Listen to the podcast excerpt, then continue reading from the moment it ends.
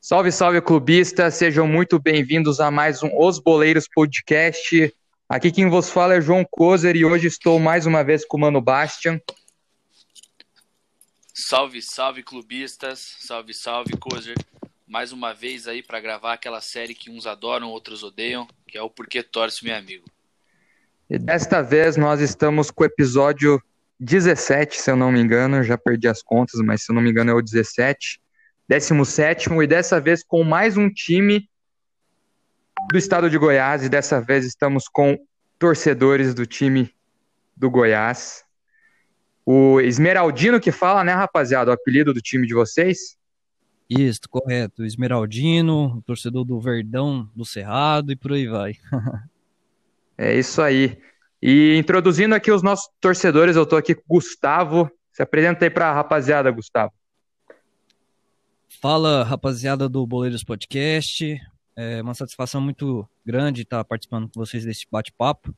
Boa noite. Estamos gravando à noite, né? Então, boa noite pro João, né? Hoje tem um trio de Joãos aqui na sala.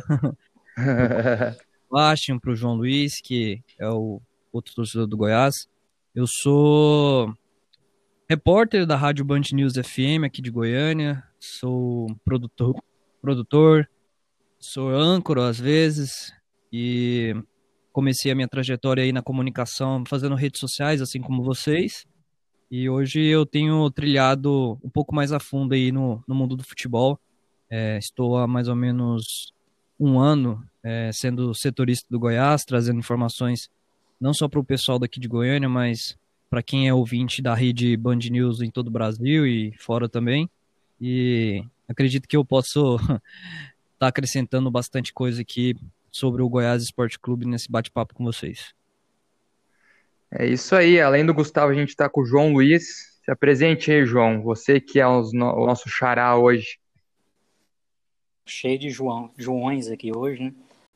Agradeço a oportunidade por estar aqui com vocês no Boleiros Podcast. É, trabalho como contador e sou torcedor do Goiás desde criança, né? Vamos falar hoje sobre esse time. É isso aí, rapaziada. E aproveitando essa, esse gancho que o João deu, é, sempre quando a gente conversa com torcedores de times que são fora do eixo, não são os times ali do sul, são mais times ali do Nordeste, ali do Centro-Oeste, a gente sempre gosta de saber primeiro a história do cara, porque teve torcedores do Nordeste que vieram aqui, teve até os seus os rivais ali do Dragão que contaram histórias onde eles começaram a torcendo com o time do eixo por influência da TV ou da mídia tradicional, né? E acabaram por se apaixonar pelo time que hoje eles torcem e gostam depois. Com vocês foi a mesma coisa ou a história de vocês com o Goiás sempre foi desde criança? Sempre tiveram ali influência dos pais?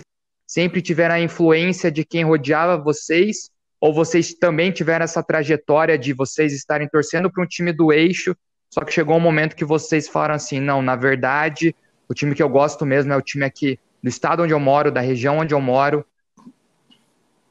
Bom, eu nunca tive influência assim dos meus pais no, no time que eu acabei escolhendo torcendo, porque o, o meu pai, ele ele é natural aqui do estado de Goiás, mas morou muito tempo no estado de, no estado de Minas Gerais e ele acabou criando uma afinidade pelo Cruzeiro. Mas aqui no estado de Goiás, no início da década de 2000, é, a mídia influenciou muitos torcedores aqui que são amantes do futebol a torcerem pelos times do eixo, Flamengo, São Paulo e Corinthians, por exemplo. E ali em meados de 2004, 2005, que eu comecei a entender melhor, a sentir melhor o que é o futebol, eu acabei é, tendo meio que um amor à primeira vista pelo Goiás. Eu vi aquele time do Goiás de virtual rebaixado e, uh, e consegui fazer uma ótima campanha com o técnico Cuca e quase mesmo se classificar uma Libertadores da América depois de uma arrancada incrível e, e, e a minha história de, de, de, como se deu a minha, minha paixão pelo Goiás se mistura muito com a do João Luiz, que é o nosso outro convidado, porque se dependesse dos meus pais, eu nunca teria, teria colocado os pés no Serra Dourada naquele momento. O, o pai do, do João, ele sempre gostou de levar ele para os jogos do Goiás, ele sempre foi muito, um torcedor muito fanático do Goiás, e aí eu era vizinho dele, na verdade ainda somos, né, mas naquele momento eu era muito pequeno, deveria ter lá, sei lá, uns meus nove anos de idade, e o pai dele sempre que podia, ele me convidava para ir junto com o João, e aí foi aonde eu, eu comecei a sofrer pelo Goiás. Bom, minha história torcendo para o Goiás foi o seguinte: é, desde pequeno, meu pai sempre foi muito fanático pelo Goiás, desde a época de, de 70, 80, e quando eu tinha lá meus 5, 6 anos, ali beirando 99, 2000, meu pai começou a me levar no Serra Dourado para assistir os Jogos do Goiás. Ele me levava, levava eu, levava minha irmã. Posteriormente passou alguns anos e começou a levar o Gustavo também. Então, foi dessa forma que surgiu. Eu, na verdade, a gente sempre vê na televisão é, a mídia sempre comentando e falando mais sobre os times do eixo, né? Mas eu não, nunca cheguei a, a torcer para nenhum, nenhum time do eixo, nem simpatizar eu sempre torci para o Goiás, muito também em favor do meu pai, né? Porque meu pai é muito fanático, mas é uma coisa muito boa, cara. Você ir no estádio, você torcer pro time que você gosta, você ver seu time jogando ali ao vivo, para mim isso aí não tem preço. Só deixa eu entender, então vocês eram amigos de infância que frequentaram junto o começo ali de torcedor, vocês dois juntos? Sim, sempre. A gente. Eu, por não ter os pais assim tão apaixonados por futebol como é o pai do João, é, eu sempre meio que ficava ali na rua, ali na, na porta do João e jogando em direto. Ô, João, tem jogo do Goiás final de semana, né? Ele é, tem. Seu pai vai? Ele, não, meu pai vai em todos. Aí eu, nossa, queria muito ir. Ele falou, não, então vamos. Aí a gente é, nossa amizade é de tem mais de 20 anos, desde muito garoto a gente, eu e o João, a gente tem essa amizade e graças a Deus, uma das coisas que nos une muito forte é essa amizade é, é ser torcedor do Goiás desde 2005 que a gente vai sempre aos jogos do Goiás, na maioria das vezes nós estamos juntos lá nas arquibancadas. Da hora, velho. Só um negócio que eu queria saber de vocês é que vocês são torcedores muito antigos do Goiás. Teve algum momento em que vocês pensaram assim, porra, meu time só tá tomando no rabo, só fica aí brigando para não cair. Algum momento, tipo, vocês chegaram a desacreditar do clube assim, não, não vai chegar um momento que, sei lá, o clube vai mudar de patamar. Porque eu não conheço muito a história do Goiás. Então eu não sei, assim, o tempo de glória, quando que foi, quando que, sei lá, chegou num, numa final, se chegou, se existiu esse momento, existiu esse momento do Goiás que vocês viram que teve o momento da glória e teve um momento que vocês quase abriram mão do time? Bom, é... já tem um certo tempo que tanto eu como o João a gente torce pelo Goiás, mas pela, pelo Goiás ter uma tradição muito grande em campeonatos brasileiros, são mais de 40 anos aí disputando a Série A do Campeonato Brasileiro, a gente nunca perdeu a esperança, cara. Porque na maioria desse tempo no qual a gente é torcedor, a gente viu mais é, times que chegaram perto de, de ter uma conquista importante do que o atual momento, que o Goiás, por exemplo, está prestes a, a ser rebaixado de divisão mas eu particularmente não teve um momento sequer que eu coloquei em xeque aí a minha fidelidade pelo clube. Eu na, acredito que nasci com sangue verde, torcendo pelo Goiás. É, nos momentos de glória que foi, por exemplo, a final da Copa Sul-Americana, a classificação para a Libertadores da América naquele incrível campeonato de 2005, é, no título do Campeonato Brasileiro da Série B, eu nunca deixei de ter a certeza que é por esse time que, que eu torço, que eu vou torcer até o final da minha vida. Bom, não vou falar que eu nunca pensei, não. Às vezes a gente desanima após alguns resultados, após o Goiás não conseguir os objetivos, o Goiás sempre teve um pensamento de manter estrutura, revelar jogadores, mas nunca teve aquele pensamento de tentar ser audacioso e tentar ganhar um título de expressão. Por algumas vezes já chegou em finais da Copa Sul-Americana, da Copa do Brasil, é, chegou a participar da Copa Libertadores da América, porém nunca com o intuito de levantar o caneco, né? Mas é, eu, a gente às vezes fala que não vai mais acompanhar, eu já cancelei sócio, falei vou largar a mão, mas no outro ano tá lá eu de novo assinando o sócio torcedor e voltando pro estádio. Então é um clima de amor e ódio. Mas o que que você é? O que eu quero entender, tipo assim, é que eu, eu como palmeirense, claro, teve um momento em que eu vi meu time sendo rebaixado, quando a gente foi rebaixado pelo Vitória, eu era muito pequeno, então eu não lembro. Só que eu vi ele sendo rebaixado uma vez, quase sendo rebaixado depois de um ano na Série B.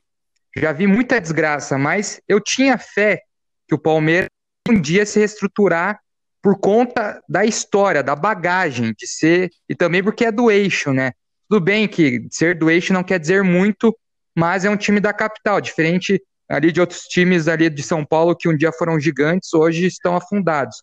Eu quero entender o que, que movia vocês, é tipo assim, na hora que vocês estavam querendo desistir, para onde que vocês puxavam? Era um sentimento de tipo assim, porra, é, eu tenho que continuar acreditando, ou vocês acham que tipo é a paixão mesmo que não deixa vocês desistirem nunca e é uma identificação tão grande que faz vocês sempre quererem estar tá lá torcendo, sempre quererem estar tá lá acompanhando, porque eu não consigo mensurar isso porque eu nunca estive nessa situação. Queria saber onde vocês olhavam nesse momento em que vocês estavam lá no buraco, que dava aquela vontade de falar assim: não, foda-se o Goiás, é, não vou mais acompanhar futebol. Ah, eu vejo muito pelo lado da fidelidade, porque por mais que não pareça, é, muitos de nós torcedores do Goiás, Esmeraldinho, somos muito, somos muito, muito barristas, né? A gente carrega o nome do estado de Goiás no nome do nosso clube. Então, é, eu particularmente passei por muita coisa ruim com o Goiás. Já são dois rebaixamentos, já estamos chegando ao terceiro aí. E, mas é aquela coisa, né, cara? O verde é a cor da esperança e eu olho muito pelo, pelo Goiás, conheço muito a estrutura do clube. o Goiás Esporte Clube em, em, estrutura é um time que tem tudo para ser um dos grandes do Brasil, cara. É, todo mundo que vem de fora dos clubes do eixo, que chegam a Goiânia para poder treinarem, para poder se prepararem para entrar em, em, em campo no Campeonato Brasileiro, é, que vem, conhece o Goiás, é, é absurda a reação deles, cara. Eles ficam encantados. Então, é, eu acredito muito que essa fidelidade que eu tenho em, em, em, torcer pelo Goiás e não abrir mão disso, eu, é o que me faz ser torcedor sempre, tanto no, nos momentos ruins quanto nos momentos bons. Apesar dos momentos ruins ser, serem maioria do que os momentos bons, a gente tem esperança aí que nos próximos anos aí o Goiás esteja numa situação diferente da de hoje, disputando um título de Copa do Brasil, um, um título de Copa Sul-Americana, ou classificando para uma Copa Libertadores da América, porque estrutura e, e condição financeira o Goiás tem. Falta é uma boa administração, um, um, são, falta ali diretores que possam assumir o clube que entendam realmente de futebol do que os que estão lá atualmente que entendem nada de futebol. Só dinheiro. Só pensa em dinheiro. O, o, quem gera o futebol hoje do Goiás são médicos, né? Então, eles, eles são donos de um hospital de ortopedia de referência no Centro-Oeste. Então, eles estão ali por pura vaidade. Eles não estão ali por, por, é, por amor ao clube ou por é, acreditar que na mão deles se pode fazer do Goiás um campeão brasileiro. Eles estão ali por status. Cara, é até interessante você falar esse negócio do, dos médicos estarem comandando hoje o, o Goiás, porque quando a gente fez a gravação do Porquê Torce com o Coritiba lá no começo, uma coisa que eles criticaram muito foi a questão de que a diretoria hoje, quem preside, quem comanda o Coritiba, é advogados e não são pessoas ligadas ao futebol. Então, com certeza, isso deve ter alguma coisa que influencia. Só que é a primeira vez que eu ouço que são médicos. Eu nunca tinha visto isso e até é interessante saber que tem até médico que preside clube no Brasil. Inclusive o Marcelo Borges, que é meu amigo de, de trabalho aqui, comentarista da Rádio Band News, ele diz que o Goiás é o único clube no mundo que é dirigido por médicos e já é algo que é recorrente.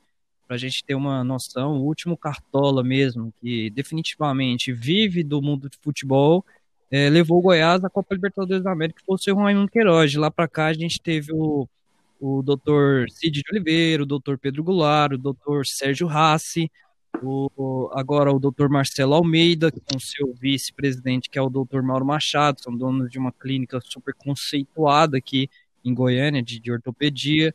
É, e, e, e, no intervalo entre todos esses médicos que presidiram Goiás, teve o doutor João Bosco Luz, que é advogado, não é médico, mas ele foi ele que fez ali uma campanha de razoável a boa no ano de 2012, que foi o ano do título da Série B, e, e um ano de, de uma boa colocação no Campeonato Brasileiro da Série A no ano sequente.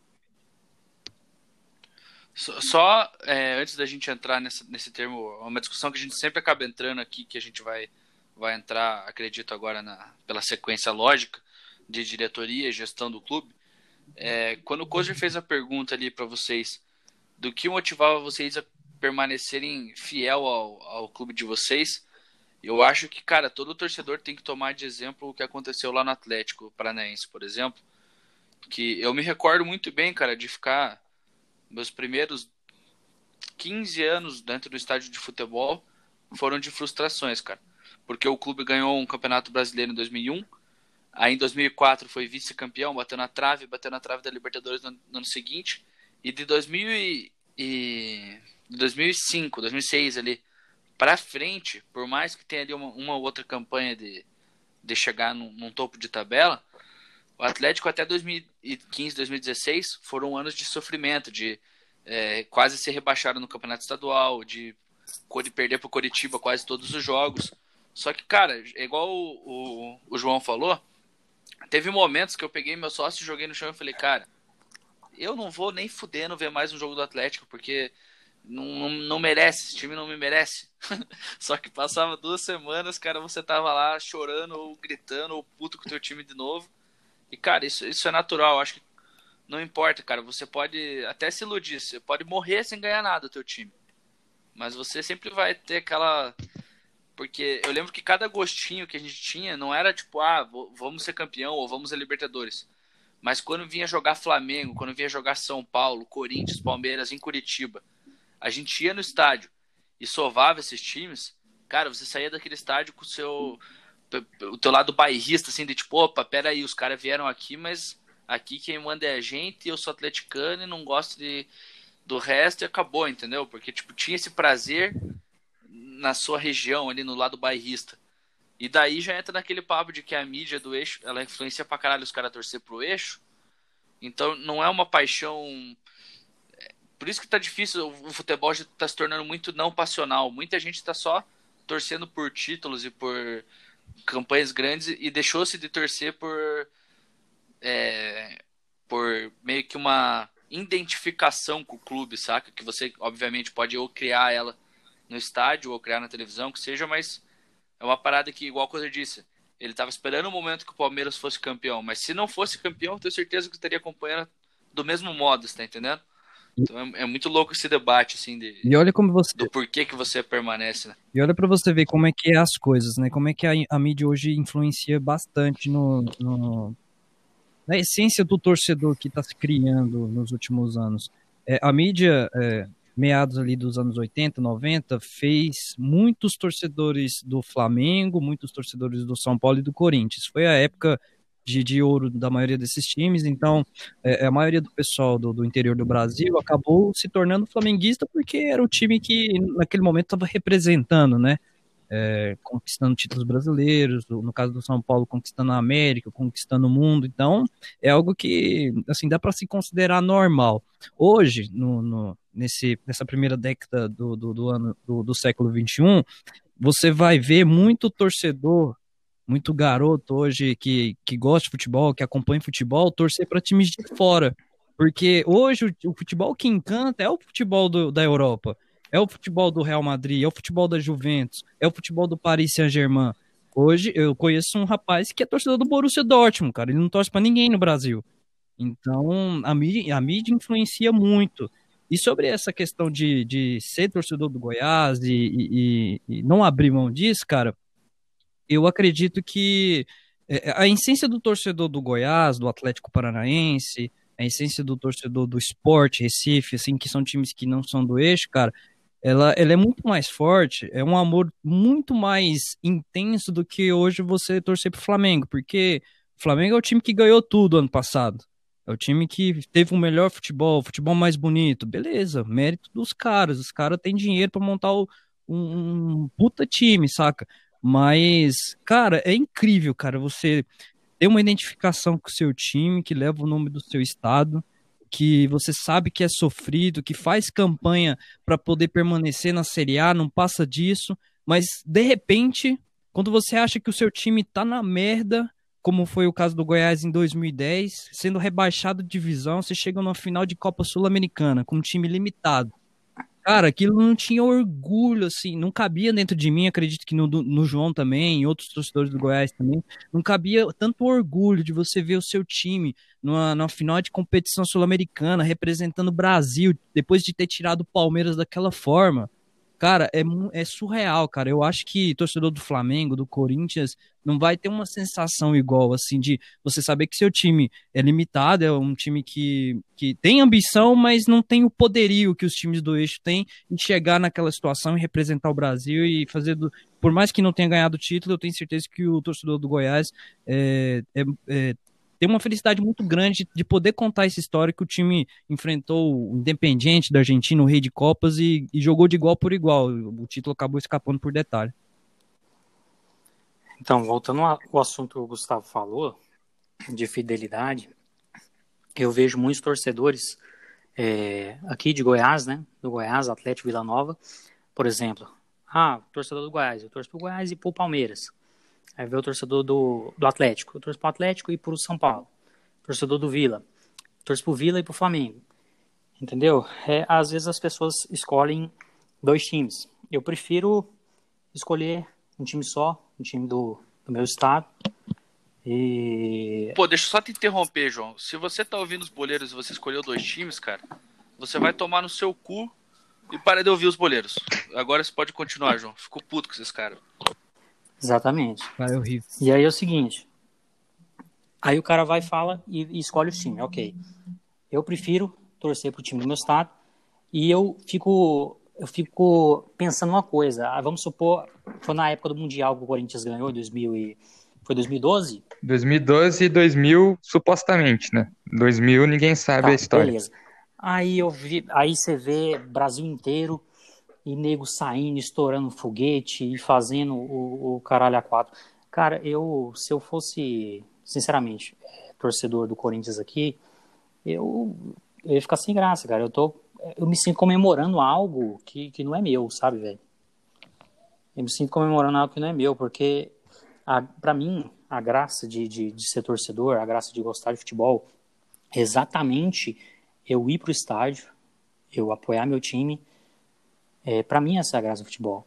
E como você falou anteriormente aí, do, de, de 20 times grandes do eixo aqui jogar no Serra Dourado por várias e várias vezes, eu e o Gustavo já, já fomos em diversos jogos grandes aqui, de Goiás contra São Paulo, Goiás contra Corinthians, Goiás contra Flamengo, e já veio, já viu o Goiás sair vitorioso desses confrontos. Então, é, isso é muito, foi muito gratificante para a gente, entendeu? Aí vem aquela torcida do time visitante em massa assistir acha que vai que vai vir aqui, vai e vai bater no, no, no, time regional aqui e acaba se dando mal. Nessa, nessa exemplo que o João deu aí, por exemplo, quando vem jogar um Goiás e Flamengo, é, cara, é algo que me repuna, que me dá muito nojo.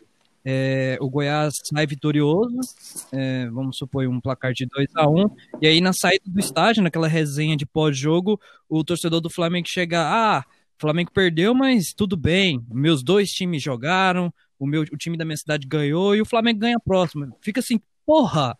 Como assim, mano?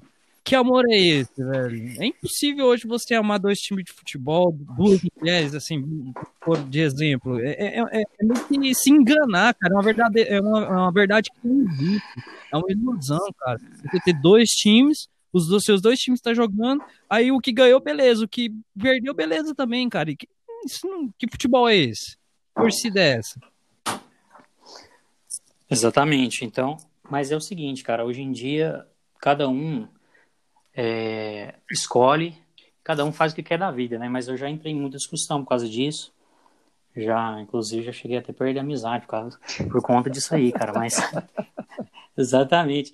Eu perdi até amizade por conta disso. Aí chegava, eu ficava puto, velho. Eu chegava lá no colégio, na época do colégio ainda, já tem uns oito anos atrás. Chegava lá e vamos supor que o Corinthians, minha sala era cheia de corintiano.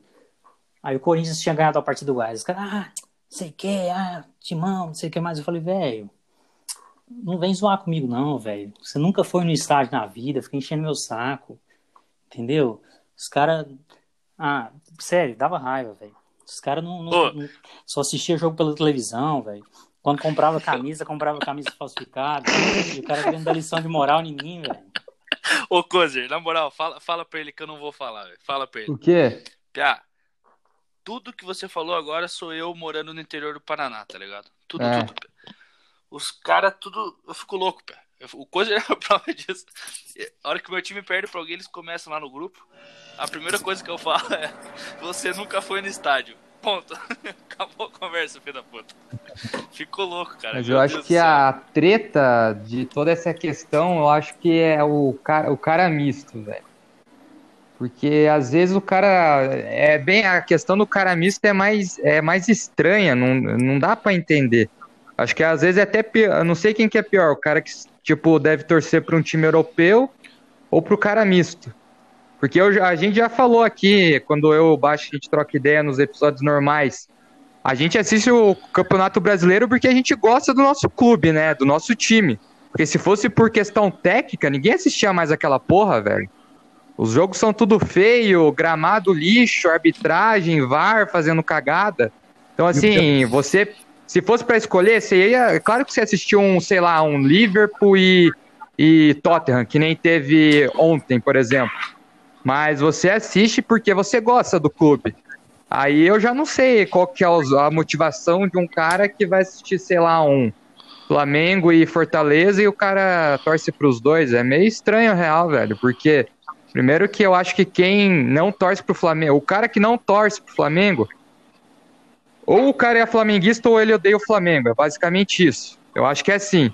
Porque se você não é torcedor do Flamengo, você odeia o Flamengo. Porque ninguém gosta daquele time. Então, assim, eu não vejo como que os caras conseguem criar equilíbrio dentro do coração deles para conseguirem torcer pro time do eixo, que é o time que eles vão ver ganhar coisas, e torcer, sei lá, para um time regional que é da onde eles moram. Então, acho que o, a questão do cara misto é uma questão a ser estudada hoje no Brasil. Mas é bem o que você falou, uma hora os caras vão começar a torcer para PSG, esses times aí de fora. E o pior de tudo é que o, o nível do futebol brasileiro tá tão ruim que o pessoal ainda força a ficar pior ainda tentando imitar o europeu, com aquela que é aquele negócio de ficar recuando bola para goleiro, cara, que a gente só vê que vai dar merda toda vez. Diniz. Recuou a bola pro goleiro, a gente já sabe que vai dar merda, cara. Então é o que. É tentando fazer bonito que o futebol brasileiro tá ficando horroroso a cada ano que passa. Eu acho que tinha que aumentar a competitividade de alguma forma. Talvez copiar, não sei, que a CBF é uma instituição muito ruim também, né? Não consegue fazer um campeonato organizado e nem disponibilizar. É que a treta é muito além da CBF. O foda é que ainda tem a Globo, né? Que graças a Deus hoje já está perdendo um pouco esse monopólio das transmissões. Só que a, é, vai muito além, né, cara? É tipo, é, é um sistema ali que parece que um vai sugando o outro.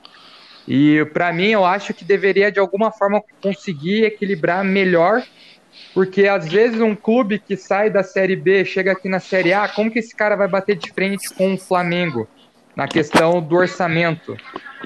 Não existe isso, cara. Não existe um time que acabou de subir, que provavelmente vai ter o um orçamento um pouco, pouco não, né? A maior parte das vezes é muito menor do que os times do, do eixo. Como que aquele time vai conseguir bater de frente? Eu acho que a questão do, do, dos times do eixo não é nenhuma questão de, tipo assim, nem é uma tão culpa dos caras, é mais culpa de quem está organizando todo o campeonato. Porque o, o, torcedor brasileiro, às vezes, ele quer ver, ele não quer ver, tipo, o time dele ganhar só.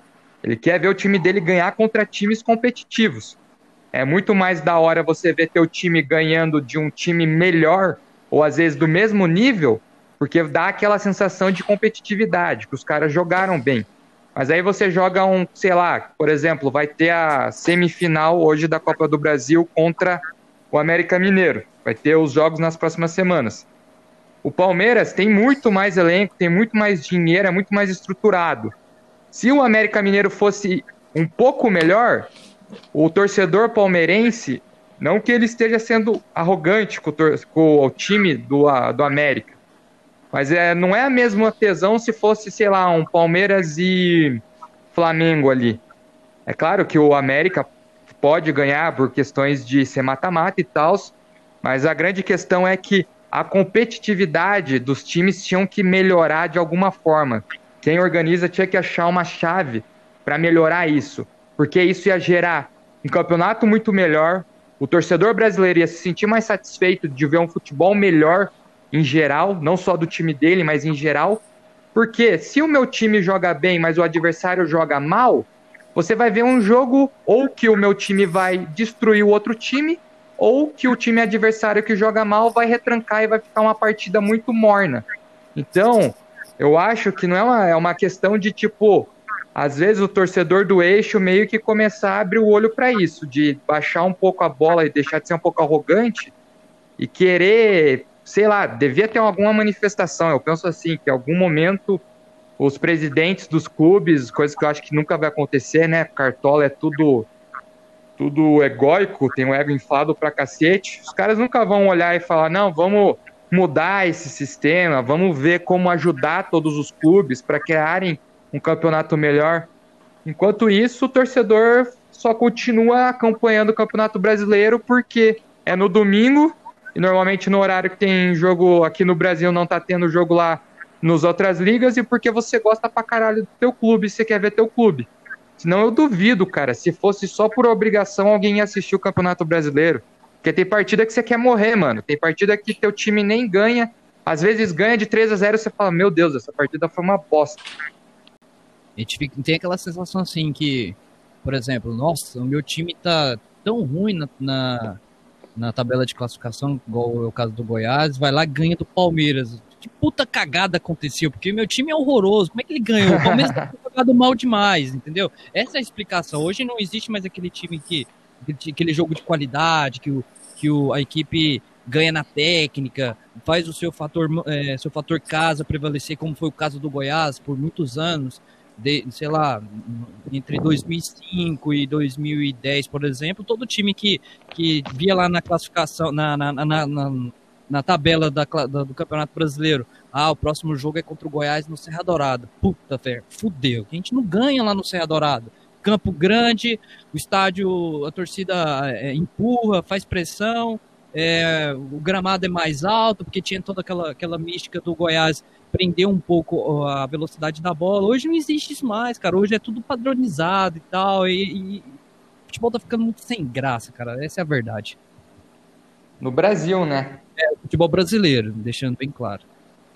E, eu, e é isso que a gente sempre bate aqui na tecla, porque é uma coisa que, se todos os clubes se juntassem, houvessem uma.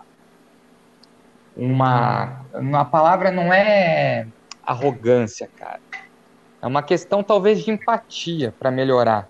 Mas a gente sabe que hoje o futebol brasileiro e o futebol em geral virou muito uma coisa de empresa, né? Tipo, é quanto ganha no final que importa. Não é mais o, o título, não é mais a paixão do torcedor. Hoje o torcedor é meio feito de idiota pelos clubes. É, por exemplo, um exemplo bem preço de camisa, cara.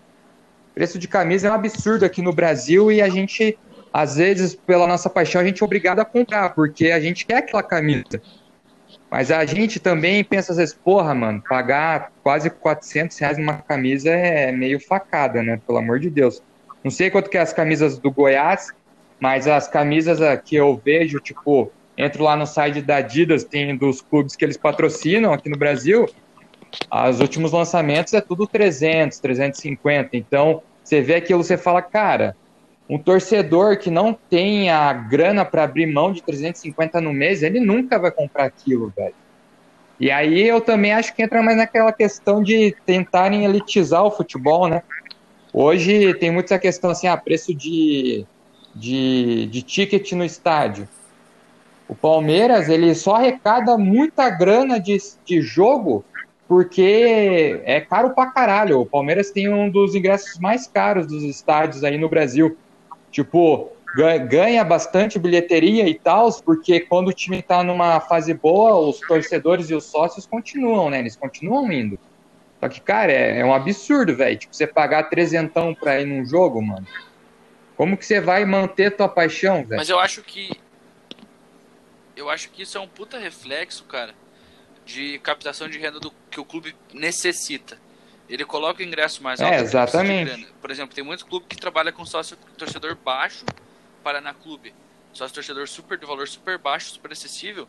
Aí enche o estádio, mas não ganha nem metade do que o Atlético ganha com, sei lá, 10 mil de público. Então, tipo, isso é complicado, porque eu não sei na opinião do Gustavo e do João, mas eu acho que a, a grande, a grande parada tá dentro do que você falou, coisa dos clubes se unirem e tal. Mas, cara, uma distribuição de renda igualitária no futebol ia mudar o Campeonato Brasileiro para muito melhor.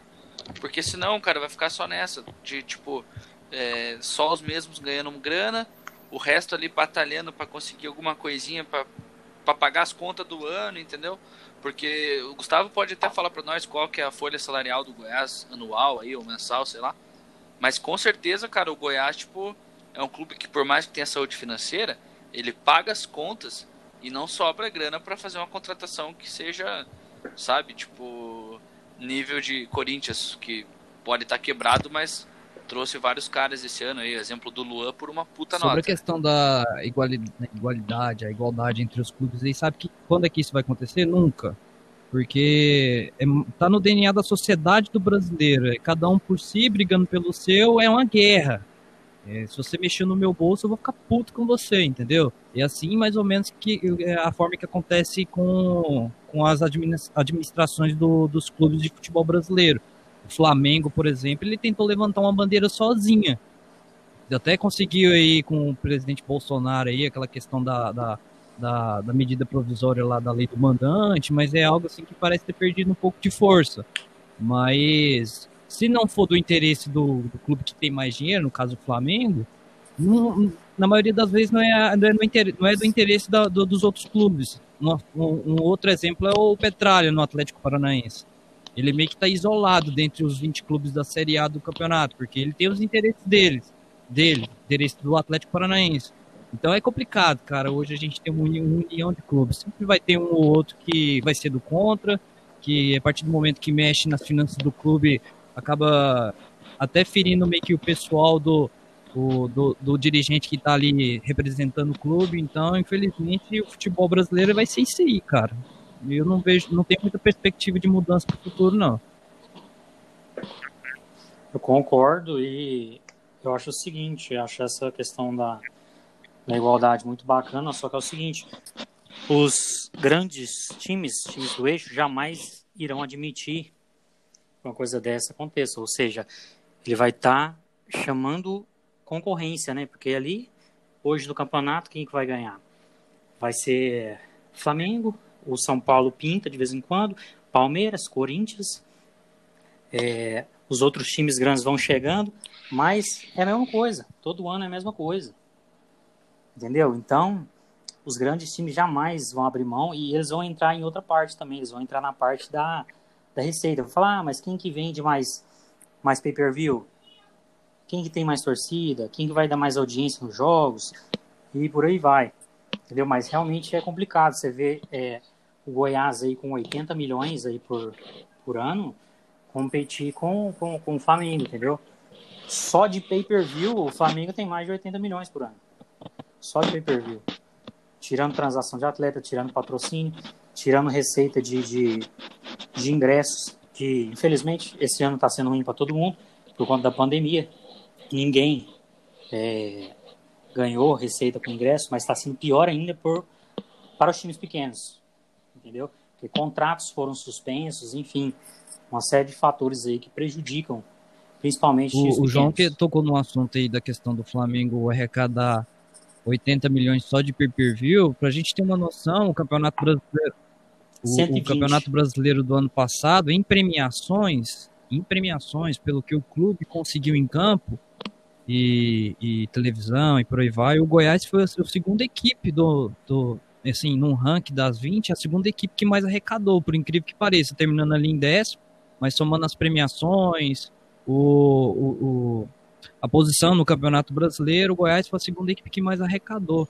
O Flamengo foi o primeiro e tal, então é, a questão do, do, do marketing do clube, a marca hoje, ela faz prevalecer muito mais hoje do que você ter um, um, um time com as contas equilibradas como é o Goiás. O Goiás está construindo a sua arena, está tá na segunda fase da arena, logo, logo mais, em dois, três anos aí vai ter sua arena, seu estádio próprio, num terreno que é próprio, no, o Goiás não tem um centavo de banco financiando ali a, a construção do seu estádio, e os, os, dirigentes, os donos do clube, assim, entre aspas, tem, tem muito orgulho de, de, de mostrar isso para o torcedor, mostrar isso para as pessoas de fora que o clube tem a sua condição de manter o seu patrimônio, mas é aí onde fica a bronca do torcedor, onde o torcedor fica aquém, né? Porque o, o, o clube prefere investir em patrimônio, investir em jogadores da sua categoria de base que podem render aí é, milhões de reais, como acontece todo ano, do que montar um time competitivo para disputar um título. E deixa eu pedir um negócio para vocês, ó, fazendo um, uma hipótese. Eu acho que isso nunca vai acontecer, mas como você ficaria como torcedor se uma empresa ou um, sei lá, um sheik árabe chega e fala, ó, vou investir pesado, a partir de hoje vou investir pesado no Goiás. Ele não vai mudar não vai mudar escudo, não vai mudar nada, ele só vai entrar com a grana. Vocês, eh, iriam ficar com um pouco pé, um pé atrás, assim, no tipo, caralho, esse cara não tá investindo por investir, uma hora esse cara vai querer fazer alguma coisa com o clube. Vocês têm esse receio? Eu, particularmente, não tenho, porque eu vejo aí os clubes europeus como o Paris Saint-Germain, o Manchester City, que teve dinheiro do mundo árabe lá e tem dado certo. O clube tem se estruturado, tem conquistado títulos, tem chegado em, em um patamar totalmente diferente da realidade que foi alguns anos atrás. O, o, o Goiás é, vai manter a sua história, a sua tradição, as suas cores, o seu escudo, como desde o primeiro torcedor lá dos, dos 33 até o torcedor atual, o clube não mudando, tá ótimo. O time conquistando títulos, é algo que vai marcar na nossa vida, e como todos nós sabemos, a vida da gente é passageiro, o que acontecer com o Goiás lá na frente é consequência de, de, de tudo que, que vem acontecer, não só no futebol, mas na vida, assim, de uma maneira geral. Eu também acho quase impossível de acontecer isso, porém, se caso um dia fosse possível, eu só diria uma coisa para o investidor: seja bem-vindo. Porque porque o cara vai injetar dinheiro e, e outra certeza. Ninguém vai injetar dinheiro à toa, cara. Vai querer algo. Vai injetar o dinheiro dele para tentar, exatamente. O cara vai tentar almejar título, vai contratar jogador de qualidade. Então, cara, é, seja bem-vindo, velho. Pode vir. Porque essa diretoria do Goiás é, é uma diretoria que não tem ambição nenhuma. Então a verdade é essa, cara. Se cara vier para injetar dinheiro, ele vai querer retorno. O que, que é o retorno? Um time que ganha título, ele vende camisa, ele vende pay-per-view, ele tem patrocínio, todo mundo quer sair na camisa do time. Então, para vocês, o clube empresa seria uma solução que vocês gostariam de ver acontecendo no Brasil? Com toda certeza. Porque o que vocês estão falando seria mais ou menos Sim. isso. Não é, não é Tratar nem... o clube como uma empresa não é nem olhando assim para o Goiás. Eu acredito que se houvessem vários clubes e empresas aí na, no futebol brasileiro, aumentaria até o nível de competitividade, né, cara? A gente, no, no, no tema passado, a gente estava abordando aí esse assunto que o, o nível técnico do futebol brasileiro está muito ruim. Imagina é, o futebol brasileiro com clubes com dinheiro, trazendo jogadores lá da Europa, jogadores um, um, certo nome aí, de razoável para bom, o futebol brasileiro tende a ganhar. E com isso todo mundo ganha. É, porque eu penso da seguinte forma, cara. Por exemplo, se eu tô, se os clubes e empresas se tornam uma realidade, o Botafogo não ia estar tá tão afundado assim. Porque parece que o Botafogo é um brinquedo na mão de um monte de dirigentes. E tem a mentalidade empreendedora. Igual vocês estavam falando, o cara que investir dinheiro, ele não investe ali só porque ele quer, ou por amor. Claro, vai ter um pouco de amor e tal, porque o cara tá investindo no clube do coração, mas ele vai querer ver retorno. Então, acho que, se você for ver, a maioria dos dirigentes bons que se passaram aqui no Brasil, os caras trataram o clube como um, um empreendimento. Ah, o maior exemplo disso, na minha opinião, é o Petralha, né, cara? Que o próprio Gustavo falou aí. É, do cara, todo mundo conhece ele. Porque assim, gosta ou não gosta, todo mundo conhece, todo mundo sabe que, porra, o que ele fez com o Atlético Paranaense é modelo para qualquer dirigente no Brasil. É, Eurico Miranda tentou fazer isso com o Vasco, mas ele tinha uma outra, um outro perfil e não deu certo. É, e o Vasco era uma equipe de outra proporção. Agora, cara, o, o maior exemplo do Petralha é que assim, eu tava conversando esses dias com um cara que participou da obra da Arena. E o cara tá preocupado com o clube, mas ele não tem que ter um limite também entre a gestão e a paixão. Porque eu acho que se o cara é muito apaixonado e torcedor, ele começa a perder a mão da gestão do clube, tá ligado? Ele tem que saber é, a distinção entre o negócio, o clube, fazer dinheiro, captar renda para ganhar coisas, porque um clube sem dinheiro não, não, consegue ganhar nada, essa é a verdade no Brasil hoje. E se deixar a paixão um pouco de lado, porque o torcedor, por muitas vezes, pode até ficar puto com as decisões dirigentes, seja ela aumentar o ingresso, seja ela igual o Petralha está fazendo esse ano. O Atlético não tem jogos transmitidos. Todo mundo fica puto. Só que no fundo, no fundo, todo mundo sabe que, tipo, uma hora isso vai valer a pena. Porque lá atrás nós já tivemos a questão de transmitir jogo pela internet, já tomamos multa de 2, 3 milhões, coisa que não é muita grana, querendo ou não, para um clube da nossa proporção. E mas no final a gente sabe que vale a pena, porque é um projeto, um, o cara está querendo transformar aquilo numa máquina de dinheiro para poder ganhar coisa, ganhar títulos. Só que assim, Exato. distingue muito do eixo, cara, porque o eixo, ele, igual ele falou, cara, se o eixo não quer aprovar uma parada de transmissão ou de distribuição de cota, não vai, porque a CBF, não, eu nunca vi um cara chegar na CBF com a proposta de fazer a diferença. E daí eu me pergunto, como é que esses caras chegam lá? Porque, cara, quem deveria ter poder de voto realmente na CBF são os clubes da elite, da Série A, da Série B, e nem e no máximo uma Série C ali. Depois, cara, começa Eu já vi, eu já político, vi. Tá ligado? Eu, eu já, vi. vi. o Petralha e o Gagliotti. O quê? Não lembro qual que foi a treta, mas eles encabeçaram um negócio lá com os outros clubes. Que era um trato no meio da pandemia. É, foi um bagulho que rolou aí de... na pandemia que tinha que, tinha que lidar. E, e alguma coisa tipo de jogador, de, de exame é. de jogador, tá ligado? Então, assim, é, foi uma parada assim, né? Eu não lembro agora poder falar, mas eu acho que tem que ter esse pulso firme, velho. Porque senão não, não vai pra frente, tá ligado? E às vezes o cara que tá aí, ele, vê, ele escuta da mídia, tipo, ah, Atlético Paranaense isso ou aquilo. Mas no fundo, cara, o nosso interesse beneficiaria todo mundo que não é do eixo, tá ligado? Agora o interesse do Flamengo Sim. beneficia só o Flamengo. Porque quando o Flamengo precisou, foi assinada lá foi, a MP lá. Pra eles jogarem. Foi assinada, né? Ou nem chegou a ser. Na hora foi assinada, cara. O Atlético faz isso desde 2015, foi transmitido no Atletiba na internet e tá sendo pedido o direito de transmissão dos, dos jogos como mandante, tá ligado? Então, cara, porra, é, é foda, porque é uma luta que parece que não, não vai a lugar nenhum, né, cara? E frustra o torcedor de qualquer modo. Imagino que pro Goiás seja ainda pior, cara, porque querendo ou não. Distante. Tá, tá ainda mais. É, o Atlético agora tá ganhando. É, começou a ganhar algumas coisas, começa a ter um pouco mais de ouvido. Mas, tipo, quando o clube tá um pouco distante, veio de uma Série B ali, exemplo do Coritiba, que tá nos anos, tipo, de dificuldade, cara, ninguém escuta, ninguém quer saber. Não, Mas ninguém, ninguém, ninguém nunca ajudar, quis saber do Curitiba, né? Curitiba é que se foda. É, amém.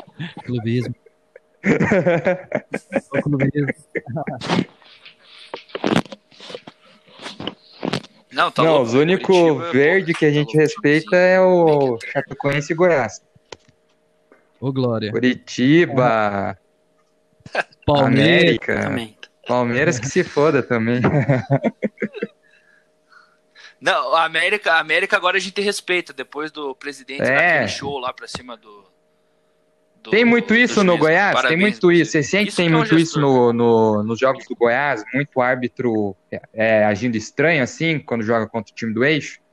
Nossa, se a gente for listar aí ah, as- os absurdos que a arbitragem comete, não só com o Goiás, com o Atlético também, é absurdo, cara. É Todo jogo praticamente tem um absurdo é, de, de arbitragem. Por exemplo, a gente va- vamos levantar um tema aqui para debater. Aquele gol que o Brenner fez no Goiás, que a bola supostamente teria ultrapassado a linha. Vocês acreditam que aquela bola passou? Não. Que, que o lance não foi nem decidido pelo VAR, foi pelo Bandeira que estava mal posicionado. né? Prevaleceu no campo. É, e ninguém soube falar Exatamente. como, tipo, não teve uma prova viva, né? Tipo, um, aqui, ó, realmente.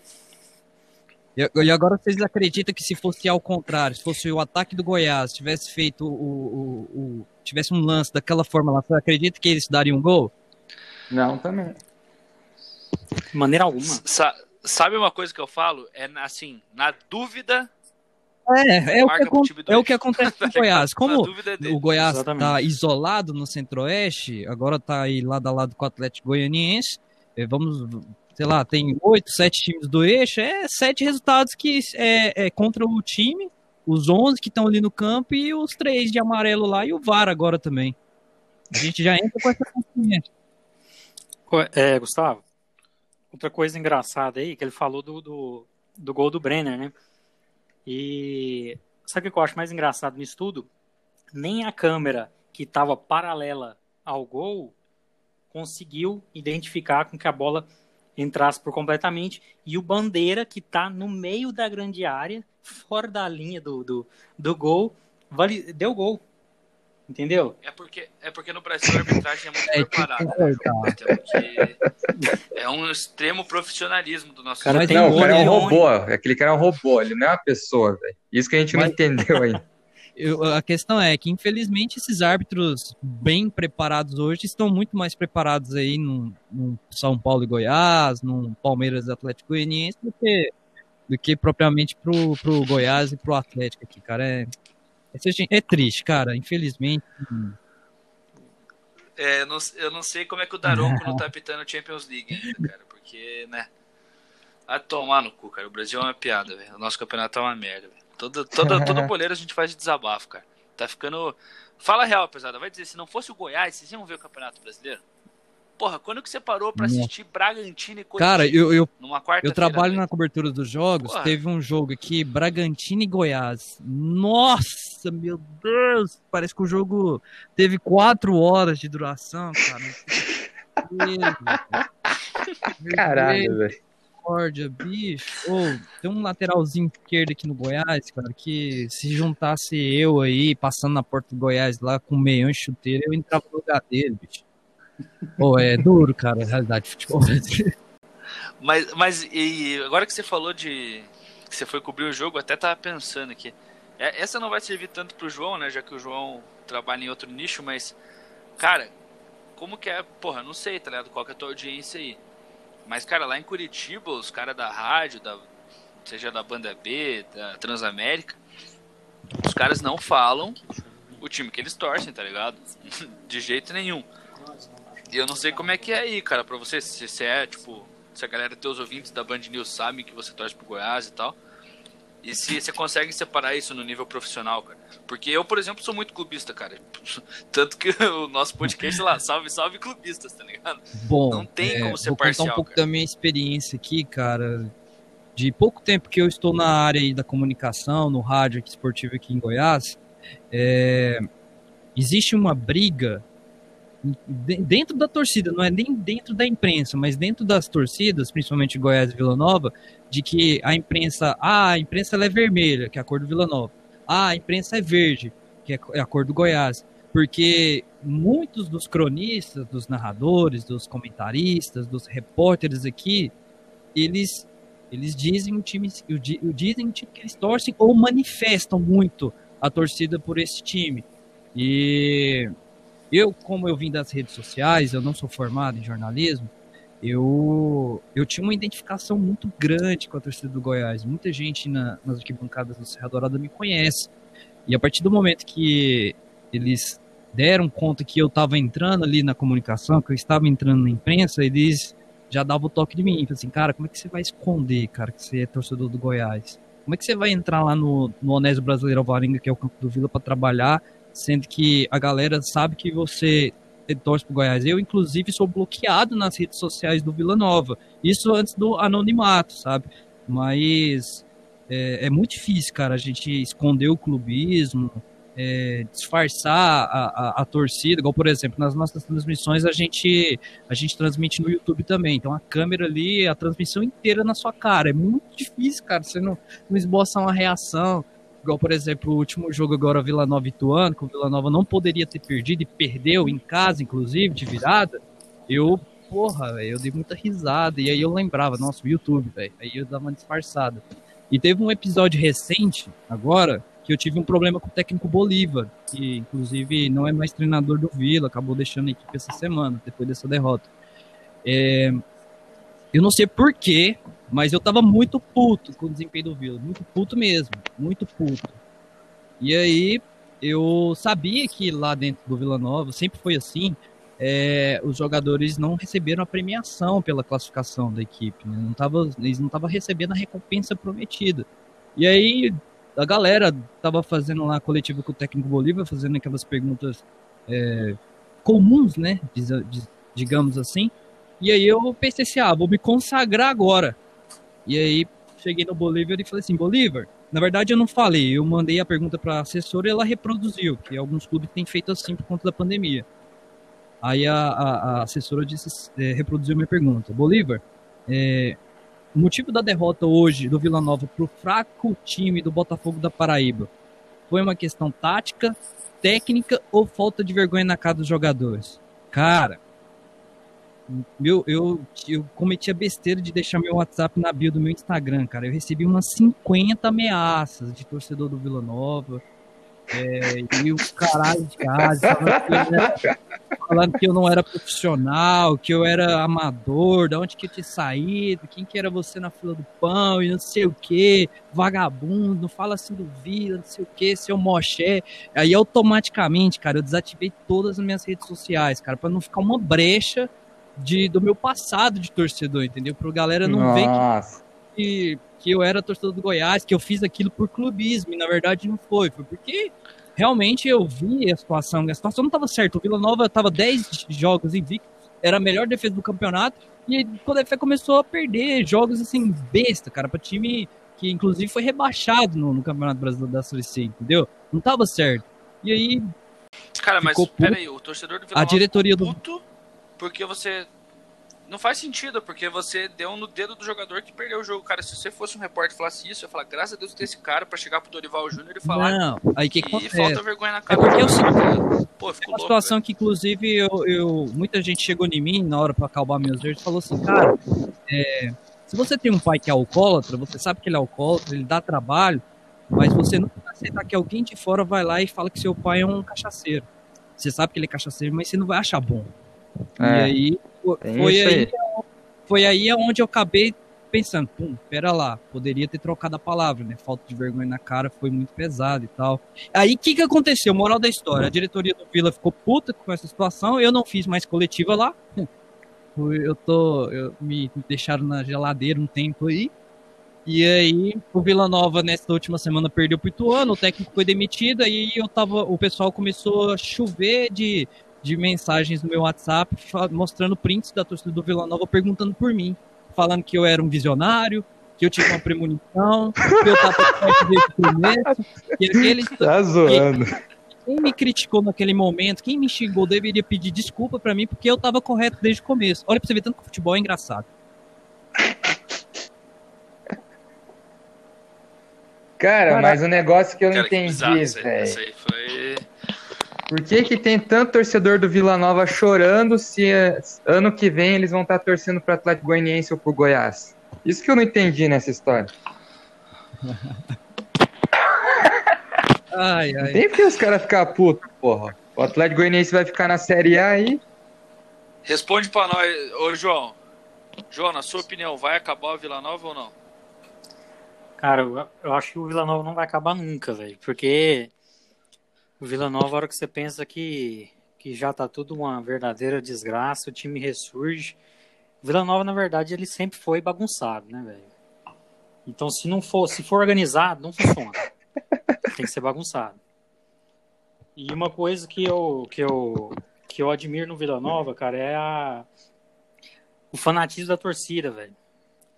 Porque o time tá uma porcaria, é sempre brigando pra cair pra Série C, aí sobe pra Série B, belisca um acesso na reta final, sempre, sempre roda, nunca dá certo, sempre dá alguma coisa de errado, e aí retorna pra Série C de novo, e é esse jogo todo ano. Mas o que é exatamente isso que não deixa o Vila acabar. A torcida do Vila Nova. A gente diz aqui em Goiás, não só os torcedores dos times rivais do Vila Nova, mas até o pessoal mesmo da imprensa que a torcida do Vila Nova precisa ser estudada. Cara, você, vocês têm aí a torcida de vocês pelo Atlético Paranaense e pelo Curitiba. Aqui em Goiás, é, é, é, é o, o, Vila Nova é, é um. Como é que eu posso dizer, cara? é bizarro, cara, o amor que essa torcida tem e o tanto que essa torcida é grande, cara. A torcida do Vila Nova aqui é gigantesca. É, assim, com, em comparação com a do Goiás, é quase no mesmo tamanho. A do Goiás ainda levou uma certa vantagem, mas pela condição, pela estrutura que o Vila Nova tem, pelo histórico do Vila Nova que não é de tantas vitórias, o, o, você vê uma, um Serra Dourada lotado de torcedores do Vila Nova, com aquele amor, aquela loucura, cara, é, é, estranho, cara, é bizarro, cara, assim, poder tentar explicar mais ou menos para você o, a torcida do Vila Nova. Hum, tanto é que o, Goiás e o Vila Nova no campo, no futebol, é uma diferença absurda, cara, de freguesia. O Goiás tem muito, tem mais empates do que a vitória do Vila Nova. O, o rival do Goiás é o empate, não é o Vila, entendeu? E aí o, o, o, torcedor do Vila mesmo assim, aquela coisa, é um título quando o Vila Nova ganha do Goiás, cara. É, é, é, chega a ser engraçado, cara, assim, com todo respeito ao torcedor do Vila Nova, mas é, o torcedor do Vila precisa ser estudado mesmo, de verdade. Você é louco. Ô, Pesada, uma pergunta que a gente sempre faz também aí, é, para vocês passarem pra gente, por ter essa vivência de estádio e tal, um momento que vocês falaram, pô, esse foi o meu melhor momento com o Goiás. Eu costumo dizer que assim, não precisa ser um título e nem uma vitória, porque o Atlético Hoje eu vi o Atlético ser campeão. É, Copa do Brasil, Sul-Americana, é, quase vice-campeão brasileiro. Mas o momento que mais me marca no estádio foi uma derrota de 5 a 0 que o Atlético tomou do Atlético Mineiro lá em Curitiba, que foi a única vez que eu vi meu time tomar de goleada lá. E para vocês, assim, qual foi o momento que caralho foi, sabe, foi o auge, o ápice para vocês dentro do estádio de futebol, Nossa, vivendo o Goiás? cara. É... Posso trazer dois? Abre essa exceção para mim. Um primeiro momento foi um, um, sonho de criança que eu tinha, uma realização que eu acabei tendo esse privilégio, graças a Deus, foi de ver o meu time jogar no Maracanã. Eu saí de Goiânia, fui até o Rio de Janeiro e aí isso me marcou muito. Mas o Goiás perdeu de 4 a 1 Flamengo, mas assim, o resultado do jogo pouco interessou naquele momento. O time já estava rebaixado mesmo e aí era meu sonho ver o Goiás jogar lá.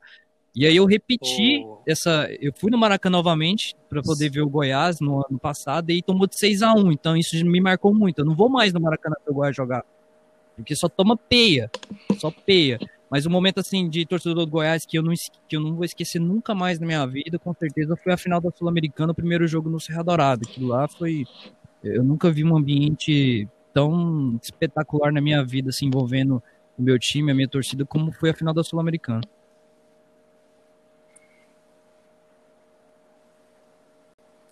É, além da, da final da Sul-Americana, que foi um momento épico, estádio lotado, muita gente, mesmo 40 mil pessoas, gente até na geral. Um momento que me marcou muito no estádio foi poder estar tá assistindo pela primeira vez um jogo de Libertadores no Serra Dourada. Entendeu? Então, todos os jogos do Goiás na Libertadores. Você 2006, não me levou, eu não fui, cara. Eu tava presente com meu pai. Nenhum jogo. É, mas aí, ó, com certeza. Guardou mago, hein? Com, com, certeza a gente chamou, cara. Eu, eu não, eu não fui até hoje. Eu acho que você foi, cara. A Libertadores eu não fui nenhum. Pelo menos cara. em algum é, jogo foi você das, foi. Assim, um dos momentos da minha vida que eu acredito que não vai acontecer mais, cara. Que eu mosquei, passou. Naquela época, eu não sei nem se tinha esse negócio de sócio torcedor, cara. Eu, eu guardo esses ingressos até hoje. Eu tenho lá em casa um, um porta-cartão que eu tenho todos os ingressos da, da Copa Libertadores do Goiás lá. Era aqueles ingressos de cartão, sabe? Tipo cartão telefônico, de orelhão. Eles estão lá guardados no porta-cartão. Cara, mas você sabe que, olha que doido, né? Eu também tenho desses ingressos aí. Eu tenho, eu e meu pai, na verdade, porque a gente virou sócio do Atlético quando surgiu a primeira oportunidade. Foi em 2007, 2006. Acho que foi 2006 a gente virou sócio torcedor. Que daí tinha uma cadeira lá com o teu nome e você ganhava um cartãozinho. Mas antes, até então, cara, 2002, 2003, 2004, a partir de 2003, assim mesmo, uh, meu pai, cara, começou a guardar todos os ingressos dos jogos que a gente ia. E eu nem sabia, né? tempos que eu fui descobrir, cara. Aí eu nem sei onde tá agora, cara. Não sei se tá com meu coroa lá com ele. Nem sei onde é que tá. Mas, cara, eu tinha ingresso de todas as partidas do Campeonato Brasileiro na Arena da Baixada. É, todas as partidas da Libertadores de 2005. Inclusive, tinha um ingresso lá do, do Beira Rio. Tá ligado? Que nós disputamos a final do Beira Rio, se eu não me engano. Acho que. Só que esse ingresso eu não fui, né? Era do meu pai, no caso. Porque na semana da final, pô, talvez esse teria sido o jogo mais foda da minha vida. E na semana da final da Libertadores de 2005 eu fiquei com uma pneumonia, cara. Fui internado no hospital, fiquei tipo as, no jogo da ida de volta, tava no hospital com pneumonia, um soro pra caralho e vendo o jogo no hospital. E cara, uma pena que não ganhamos, tá ligado? Mas, porra, muito louco esses ingressos, era tipo um, é o que você falou, uns cartão de telefone mesmo, de orelhão, né? Exatamente, era um troféu, cara. Você levava, guardava. Tem muita gente que eu conheço que tem esses ingressos até hoje guardados em casa relíquia. E pesado, o, Val, o Valtão Nossa, aí faz falta pra vocês? Você começou bem e depois você fudeu a gente, cara. O Walter, pelo que ele fez. Ah, eu que fudi vocês. Vocês que o... gente, Falando do Walter, cara, ele foi um cara que marcou muito aqui o futebol goiano, porque não pelo futebol, né? Porque a gente sabe que ele sempre foi um jogador muito bom de tanto na questão é, técnica como, como física. Ele Física, assim, nem tanto, né? Mais técnica e tática. O Walter sempre teve um bom futebol ali por onde passou, foi revelado no Inter, jogou no Porto e tal. E aí, aqui no Goiás, cara, o ápice dele marcou muito o torcedor do Goiás, porque foi um dos poucos momentos nesta década que o Goiás é, parecia que ia chegar, entendeu? O Walter era o líder daquela equipe, era o cara que chamava responsabilidade, era o cara que decidia todo o jogo, era aquele jogador que eu acredito que já aconteceu na vida de vocês, de, do, do ouvinte que está acompanhando o podcast, que você pagava o ingresso para ver aquele jogador jogar. Que você sabia que ele ia aprontar alguma coisa, que ele ia ter uma jogada plástica, que ele ia fazer um golaço, entendeu? E assim era o Walter aqui no Goiás.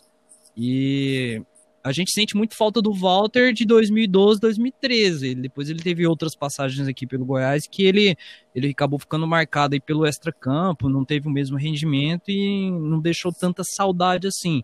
Até tem, inclusive, torcedores que não tem saudade alguma do Walter porque é, acabou meio que se decepcionando com o retorno dele aqui. Mas, com toda certeza, 2012, 2013 do Walter foi surreal, cara. O João fica, o João fica com o Carlos Eduardo. Já, já lembro, o Walter, bem, agora fala mal aí. O Walter é aquele belo exemplo de um jogador de qualidade, jogador capacitado, jogador de futuro, que simplesmente não tem responsabilidade, né, velho? O cara não cuida do corpo, é... chegou a ficar no estágio de estar tá praticamente obeso jogando bola. Então, e um cara diferenciado, tem um domínio de bola diferenciado, um cara que, por mais que você percebe que ele não fala, não conversa direito, é um cara dentro do campo, um cara extremamente inteligente, ele sabe jogar, ele sabe fazer lançamento, ele sabe se colocar dentro da área, ele bate muito bem na bola, porém, é aquele cara que não teve cabeça, entendeu? Ele poderia ter ido muito mais longe na carreira dele.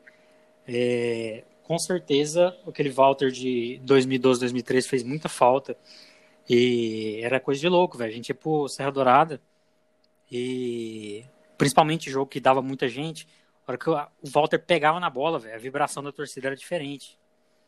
A galera já já levantava já da cadeira e, e já ficava aquele negócio de louco. Agora contra o, com o Carlos Eduardo, véio, a gente tem que parabenizar o empresário dele, velho, porque eu vou falar um negócio pra você, velho. Eu não sei como é que o Wes conseguiu vender essa criatura, velho, porque Ele era aquele jogador que fazia. Realmente, tinha partida que ele desequilibrava. Mas ele, uma partida boa e oito partidas ruins, entendeu? Então era um negócio muito louco. O cara corria mais com a bola, saía correndo que nem um louco, largava a bola para trás. Puta que pariu, eu tô vendo esse filme. Entendeu? O cara saía correndo, na hora que você via a bola ficou lá para trás, o cara tava correndo ainda. Então, é um negócio de louco, velho. Mas é, algumas partidas ele fazia diferença. Teve um jogo que, que eu fui mais o Gustavo, foi a semifinal. Não, não, foi a final do Campeonato Goiano, Goiás e Vila Nova. E, cara, o torcedor do Goiás chegou, primeiro jogo. Tira a saída dele. Chegou a vaiar ele. Chegou a vaiar e o cara jogando mal, errando o passe. Quando é fé, o cara fez um gol, deu uma assistência, virou o Kroos no jogo e o Goiás ganhou de 3 a 0 velho. Aí eu já queimou minha língua, né? Só que depois. Cara, mas o pior é que é o seguinte, ele, te, ele tem muita. Ele tem muita raça, tá ligado? Isso é inegável, velho. Tipo, ele é um cara que tá sempre correndo, assim, pra trás, pra frente, não importa. O problema é que ele só tá correndo, tá ligado? Ele, ele só é um faz isso, cara. Bola. Ele pega a bola e ele quebra, cara. Ele é... E é o que você falou. É, ele. Exatamente. É, ele faz um, um jogo, tipo, bom às vezes ali. Acha uma assistência, ou acha um gol, uma bola espirrada. Mas, cara, ele não, não convence. O Atlético enfiou uma grana nele, cara. Uma, uma grana, que empréstimo por 5 milhões. Eu fiquei tipo. Eu não entendia o que tava acontecendo, cara. Porque, porra, sem brincadeira, tem três moleques da base aqui e o Atlético são bons, mas seriam titular do Carlos O Atlético Paranaense está questão de então, investir errado, né? Porque já levou o Carlos Obrigado. Eduardo, levou o Jorginho também, uns, uns jogadores aqui reais, né? Não, demos, nós demos uma aula, o né? Kaiser né? É muito em compensação, catudo, trouxemos né? o Kaiser, que joga pra caralho, né? Então, tipo, teve, teve alguns achados aí. O Walter veio pro Atlético esse ano, foi um. caiu de paraquedas aí, tá ganhando pouco faz um jogo ou outro, ele é diferente. Então, cara, para mim ele é bem-vindo, acho que ele tá somando. Mas ele não é titular, né? Então ele entra de vez em quando ali, dá um passe, dá um domínio, faz um golzinho. É um cara que já tá no final ali da sua carreira. Mas é, é muito louco, cara. Esse ano o Atlético investiu muito mal em jogador, tá ligado? Frustra, mas, tipo, também paciência, né, cara? Porque esse ano foi muito atípico por causa do coronavírus aí, então imagino que tá todo mundo segurando um pouco a onda. Até o Flamengo agora se fudeu porque não vai ganhar o dinheiro da, da premiação que tava contando. Eu quero ver o Flamengo bancar as contas dele agora, ano que vem que entrar. Hein? Vai ter que desfazer alguns jogadores, hein? É, mas não vamos, né? Também falar de Atlético Paranaense, porque essa vai ficar pro meu episódio dos boleiros aí que eu vou cornetar. Inclusive, quem quiser ouvir, o próximo boleiros vai ser um desabafo de um torcedor desiludido com 2020. Pesada, pra gente finalizar esse bate-papo, essa resenha, a gente sempre conversa aí com os convidados e bola dois times. É dois elencos de 11 jogadores e um treinador, num 4-3-3. E um dos 11 melhores, um dos 11 piores. Vocês querem começar pelos 11 ah, melhores? Os 11 melhores 11, é 11 melhor, piores? né? Como porque... é que vocês querem fazer? É, não é tão engraçado quanto os piores, porque eu, hoje eu estava discutindo com o João antes da gente entrar no ar aqui no podcast porque a gente tem uns cinco seleções de time ruins do Goiás aqui, então foi difícil a escolha. Então vamos pelos melhores, que é mais fácil, né? E o melhor fica pro, pro final aí. Eu, no, no, no gol, o Arley, né? Ídolo do, do Goiás, mais de 800 e lá vai cacetada de jogos aí nas costas. Ele que esteve nos momentos ruins, nos momentos bons, foi eleito já aí um, um dos melhores goleiros do Campeonato Brasileiro em alguns anos, então vou de Arley no gol.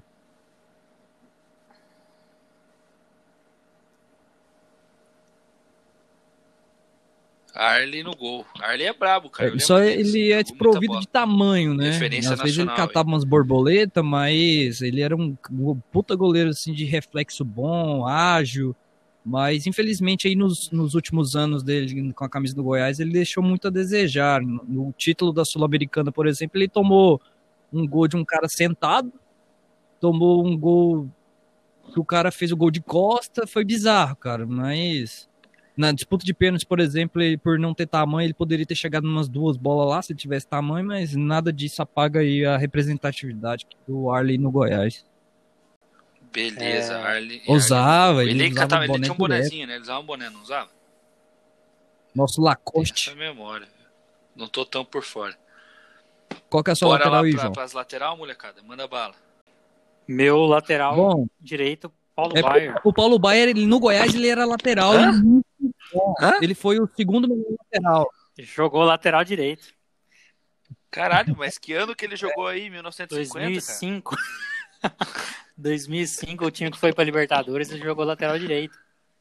Caralho, esse Paulo- aí joga muita Paulo bola, hein, jogou velho? muita Ídolo bola onde ele passou. Puta que pariu, velho. Saudades. Eu comecei com o Paulo Baier, Seu mas aí eu Paulo Baier, preciso Gustavo? fazer justiça, né? Porque no Goiás ele também jogou muito bem como meio de campo. Então o, o- o Paulo Baier ficou no meu meio de campo. Quem ficou na lateral direita foi o Vitor.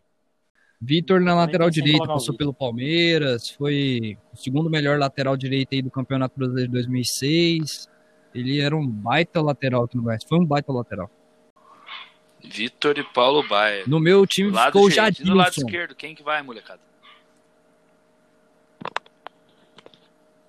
O meu time também ficou já disso. Cara, o Jadilson, Rapaz, Ele era um não conheço. Puta é lateral Jadilson? foda para um caralho, bicho. Ele. Ô, pen- pensa no, no Bolt do Nordeste. O cara era pequeno, bicho. Ele pegava essa bola, desgraçava na lateral esquerda, chegava na linha de fundo e cortava pra trás. O back passava direto, cruzava. Nunca vi ele errar um cruzamento, cara. O chute dele de fora da área era um puta chute forte. Era um cara bom, cara. Ele jogou no São Paulo depois disso. Ele saiu do Goiás em 2005, foi jogar no São Paulo, não teve o, o bom futebol que ele teve no Goiás, mas foi um lateral muito foda, cara. 2005, 2006 ele jogou por aqui, depois ele retornou em 2010, mas já no final de carreira.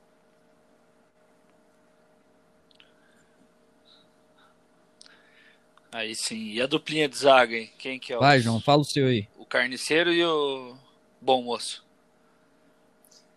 Minha dupla de zaga é Rafael. Tolói e André Dias.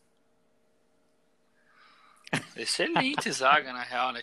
Assim, André Dias eu já sou meio assim, mas o- o Tolói depois também não virou, mas o Tolói jogava muita bola, né, cara? Jogava muita bola, pelo menos Nossa. o Goiás, pra mim, ele, foi, ele era um cara que eu olhava e falava, no caralho, cara, Goiás é meu time, destruiu, sabe? cara. Ele foi Era pro o São Paulo, fez um Brasil, bom né? campeonato lá, foi campeão da Sul-Americana lá com o São Paulo, agora tá na Atalanta, jogando bem também. Então, o Tolói é um baita no zagueiro. O André Dias, ele foi campeão só três vezes no, no São Paulo, né? E no Goiás ele fez um baita de um campeonato brasileiro 2005.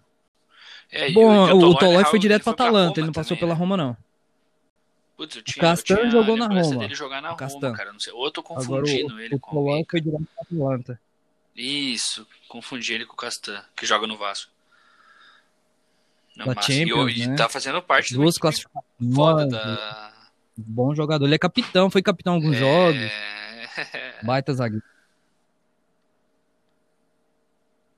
É gratificante, Jogar na Europa, né? né? Um, um cara saído da. Olha pra você ter uma ideia, fugindo um pra- pouquinho da escalação. É, temos aí o Thiago Mendes, bonita. que quebrou o Neymar esses dias. Temos o craque, baita de um volante. Temos aí o menino Douglas, bola, campeão de tute. Cria do Goiás, campeão da Champions, campeão do caralho de asa lá pelo Barcelona. Assim, não. assim, né? Ele, tava lá, ué. Ele tava lá. Mas, isso é sacanagem, né? É. O importante é participar. O Ele o trabalho Adriano, né? ele O O ganhou a importante nota, é participar, né? Nem que seja dos não Já era, relacionados, mas pelo Se menos tá- na Entrou em se galera. campo, tiver com o a trabalho. medalha, Era era, tipo né? eu O nas é tá apresentações de medalhinha. escola. Tava lá segurando cartaz e pronto, ganhei a nota do mesmo jeito. É isso aí. Ô, Thiago Mendes, eu falei pro Gustavo. Gustavo, inclusive, o dia que você quiser me botar no ar na Band News, Não. cara, me coloque porque eu quero cornetar os, as Neymarzettes, cara. O cara foi no lance, volante raiz, cara. Volante raiz é assim mesmo. O cara tá ali pra marcar, o Neymar fica dando aquele driblezinho sem a objetividade dele. Vai buscou tomar tesoura mesmo, vai tomar, porque contato. futebol é assim, buscou cara. contato, O cara não entrou veio, pra né? machucar. Entrou pra pegar a bola, velho. É, pro- procurou contato, né? Tomou, cara. Tipo, ainda bem que o Neymar não se fudeu. Porque, porra, a gente como brasileiro tem que reconhecer que a seleção depende do cara. Mas também vai tomar no cu do Neymar ficar chorando, o pai do Neymar postando coisa. Pô, o cara tá lá jogando futebol, o traba- o cara é sério, entendeu? Ele tá lá, Aí os caras vêm falar que ele tá lá defendendo machucar, dele, né? Foda-se o cara, Neymar, vai pô. Ele cu, quer o brasileiro resultado é chato. Depois fez. Claro. É, não é, não é o Neymar que põe a comida na mesa do cara, porra. Ele tá lá com três volantes fudidos no Lyon. Tá ligado? O cara tá tendo a oportunidade de jogar um jogo daquele. Ó a competição desse Thiago Mendes, né, pesado? Já saímos da seleção, mas ó a competição desse Thiago Mendes. O cara tem Paquetá, Bruno Guimarães, Caquerê e Awar. Cara, ele tem quatro caras ali que tecnicamente são melhor que ele. Então, cara, ele tem que entregar na vontade, né? Na dedicação, parte defensiva, que ele é melhor que os outros. Aí os caras vêm me cagar no cara, vai se foder, velho. Nem devia ter sido expulso, na real. Esse é, esse é meu desabafo aí, rapaziada. Vai Pode lá, continuar a seleção aí. Começando no meio-campo é ele, né? Então, nem precisa falar, né? Quem que é o volante. É, posso até ser julgado por um volante que eu coloquei aqui, mas vamos lá. Meus volantes aqui, Thiago Mendes e Amaral. Cara, no meu time só tem um volante, é o Amaral. For marcado, né? Ó, pelo menos o Amaral foi no seu. Cara, o Amaral era aquele clássico volante pé de ferro. Não era aquele jogador de classe que sai jogando. Lógico, ele sabia dar os passos e tal. Mas aquele famoso pé de era, ferro. bola na área do, do Goiás era, cer era 80% de certeza que o Amaral ia fazer um gol de cabeça, cara. Era incrível, incrível. E ele não tinha tanta estatura assim. Ele sabia se posicionar na área e fazer um cabeceio certeiro. E aí e ele, ele era aquele cara. Exatamente. 1,82. E ele, Se eu não me engano, ele tinha um. Ele, é, ele é aquele né? cara que veste 82, a camisa 183, e pau no cu do mundo, bicho. Ele, no, quando o Corinthians foi rebaixado em 2007, mandou no, no, mandou no ar. O Corinthians se fudeu, bicho. Ele criou uma identificação tão grande, cara, com aquilo, que ele virou ídolo aqui no Goiás. É, falando aqui agora meu outro meio de campo, né? O João já falou que é o Thiago Mendes e o Amaral. No meu, na, minha, na minha equipe aqui, o outro meio campista é o Rodrigo Tabata. Fez um ótimo campeonato brasileiro aqui em 2005 também. E o outro, o outro meio campista é o tá, Paulo ah, Baier. Coloquei ele no, na meiuca. Meu outro meio campista, na verdade, eu coloquei o dois volantes. Foi o Amaral, o Rodrigo Tabata e o Paulo Baier. E no ataque, Uh, meu ataque aqui é Michael, Yarley e Walter. É, rapaz, eu, eu, pensei em colocar o, o Michael, achei até talvez meio, meio injusto da minha parte, mas tem muito cara bom também de fora, velho. Então, meu trio de ataque eu escolhi Fernandão, bom, Jimba e Alex Dias. Não, o Alex Dias jogou no Alex Vasco, no, no San Etienne. Jogou muito pelo Vasco da Gama, inclusive. Era o Alex Pantaneiro, como a gente chamava ele aqui. Eu, eu não peguei muito da, da, da, carreira do Alex, né? Eu sou do ano 2004, 2005 pra cá. Então, o Jimbo eu acabei acompanhando um pouco também. Foi um baita jogador, um baita atacante aqui no Goiás.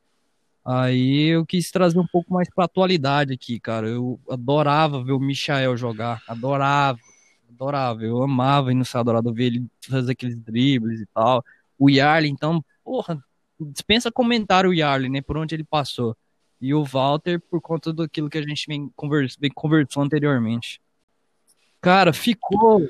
Rafael Moura, é o, seguinte, o He-Man ficou de fora dessa seleção. O Rafael Moura de decidiu muitos jogos no Campeonato Brasileiro, decidiu a vida do Goiás na Copa Sul-Americana, mas ele é, aquele, ele é aquele jogador de momento, cara. Ele, o, o momento dele no clube é, é mais é mais ruim do que propriamente bom, sabe? Antes do, do, do Rafael Moura decidir, inclusive, a Sul-Americana ali naquele ano de 2010 pro Goiás, ele, ele todo jogo ele era vaiado, todo jogo a torcida xingava ele, não queria saber dele, falava que ele era que ele era do da noite e tal, cachaceiro, não sei o quê. E aí ele fez sete bons jogos na Sul-Americana, foi artilheiro da competição, mas não, não teve aquela, aquela sequência, assim, de todo jogo você ir lá e, tipo assim, ah, vou na esperança de ver o Rafael Moura, o Rafael Moura fazer gol.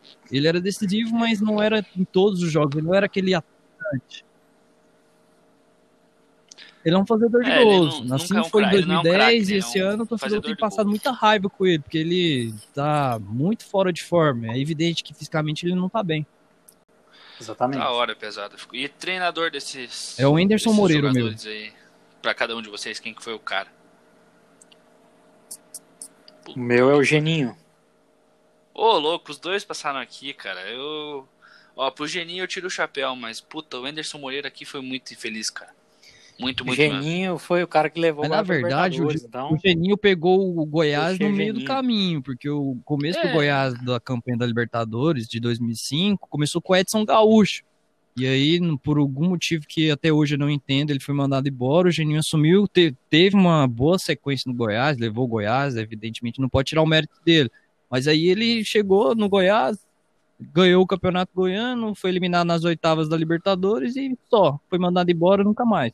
Mas, mas você é. sabe que o Geninho no Atlético Paranaense, quando ele foi campeão brasileiro em 2001, ele pegou o time também na. Tinha, tinha as duas fases do Brasileirão, né? Hora que acabou a fase de pontos e começou a fase de mata-mata, ele assumiu o Atlético. E, se não me engano, era o Paulo Sérgio, que estava como interino antes, ou o Levir, não lembro quem que era o treinador. E o cara veio, arrumou a casa e foi campeão brasileiro, né? Então, tipo, sei lá, um cara que tem muita credibilidade. O Enderson ele veio pra cá e meio que acho que não brigou, brigou pra não cair o, eu, e tal. Mas também o time era Eu coloquei o Enderson ruim, Moreira porque um o treinador de maior sequência no Goiás, assim, direto, né? Ele ficou mais de quase dois anos aqui na frente, no, na frente do Goiás e, e grande parte daquele time que jogou o brasileiro da Série B e, o, e a Série A do ano, do ano seguinte o, foi o Anderson Moreira que trouxe os jogadores junto com o Marcelo Segurado. Era, era meio que um, um, jogadores do Anderson. Ele tinha uma influência muito grande ali, até no banco de reserva. Se era jogador dele, tinha vaga ali no time ou no banco de reserva. Se não era, era pouco aproveitado. E aí o Anderson Moreira, Moreira junto com o Marcelo, que montou aquele time. Trouxe o Walter, trouxe o, o Ricardo Goulart, trouxe o, o Renan Oliveira, trouxe, sei lá, teve uns outros jogadores aí que era da, ah. Quem? Será que você vai lembrar desse aqui, Gustavo? Pois é, ele trouxe o Marinho Anderson também, trouxe? cara. Marinho? Só que o Marinho, ele era tipo um Carlos Eduardo da época. Aqui. Ele corria mais do que a bola, chutava o vento. É, desse modelo. Queria mais que a bola. Queria chutar é, a bola no meio de campo. Ideia, só que agora ele tá acertando. Minimício aleatório. Exatamente. Puta, é foda, né? Quando vem um cara no teu time não vira e depois o cara, tipo, joga pra caralho. Exatamente. Outra, outro desse é, é o tá no... Barbosa. Do Palmeiras, né? Exatamente, ele veio pra cá e não jogou nada. Né? Ah, mas ixi, cara, isso é o que mais tem, né, cara? E quando o cara. É bom quando o cara sai do teu time e não joga nada, né? Tipo, o Atlético é campeão nisso, cara. A gente mandou o Léo Pereira pro Flamengo a milhões, tá lá entregando a paçoca. Outro que a gente vendeu agora também pro Flamengo, sistema... Marcelo Cirino, cara. Douglas Coutinho. Nossa, cada carniça que a gente vendeu por uma grana daqui, cara, não jogaram em lugar nenhum. Aqui, chegava aqui, o cara era o Pelé, velho. Robinho não, né? Robinho não gosta de filho da puta. Agora o Robinho não é mais parâmetro, né, pessoal? Exatamente. Gustavo, eu tô, Pesado, tô curioso pra conferir falar. seu time de, de piores aqui, é, viu, Gustavo? É isso que eu quero vamos ouvir. Lá, vamos cara. dar muitas piores, porque agora ficou fácil, né? Meu gol... É. é. Nosso time foi quase igual, né, Gustavo? De, de no meu gol tá o goleiro piores, Marcos, ele que veio do Atlético, ele é conhecido aqui por ceguinho. Ele, ele não, não enxergava à noite. Toda bola que ia de fora da área, de dentro da área, ele passava longe da bola, cara, ele não enxergava. Ai, ai. Ah, meu goleiro, ele, ele, ele, não enxergava sérias... mesmo ou é uma brincadeira? Sim, sei lá.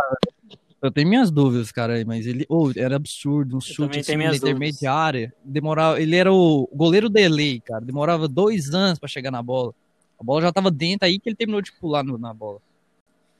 Ó, o Ivan decidiu ai, o campeonato ai. com ele. Meu goleiro aqui, é o goleiro Ivan. No, ele, pegou, ele pegou um pênalti lá contra o Anápolis e tal, deu o título pro Goiás. Pô, mas entre o Ivan e o Marcos, bicho. Só isso.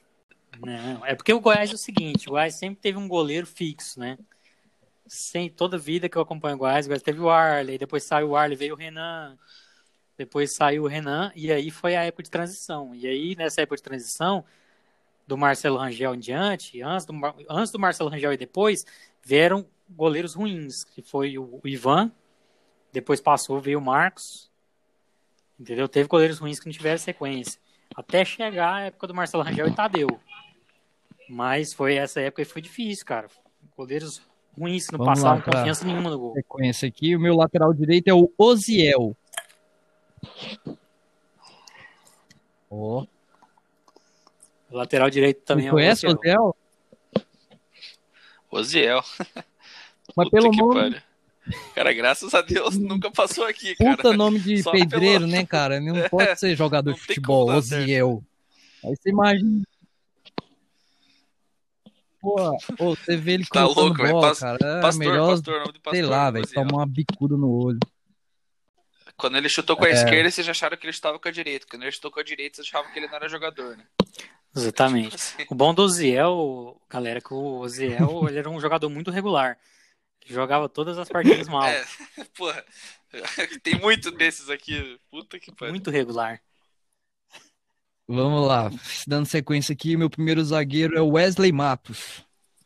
Rapaz, o Wesley Matos, ele foi um. Eu pensei em colocar ele na minha, minha lista Como aqui, que... mas eu coloquei é Felipe Macedo. Como que você é colocou Felipe o quê? Felipe Macedo é um cria da base aqui. Ele, hoje ele joga na Europa, Felipe né? Macedo. E o Wesley Matos hoje ninguém sabe onde ele tá de tão ruim. Wesley Matos também. Todo jogo entregava paçoca o Felipe Macedo. É a competição de craques, né? Meu outro zagueiro é o Rafael Foster. Ele é lateral, mas também ele é zagueiro. Ele jogou, no, ele passou pelo Goiás, na verdade, né? Ô, oh, desgraça. Tá lá no Botafogo. Justifica, né? Por, por incrível que pareça, o segundo lateral também é o. O segundo lateral não, Deve perdão, um zagueiro. É Rafael aí, né? Só você ver o jogo do Botafogo hoje em dia, que ele é titular lá, você vai ver, vai entender. Ah, por isso que eu não tava estranhando o nome dele, né, cara? Porque eu já tinha, eu já acho que eu já vi esse cara jogar, velho. Mas eu não sei se eu não acabei vendo ele no Goiás. Que ano que ele jogou no Goiás?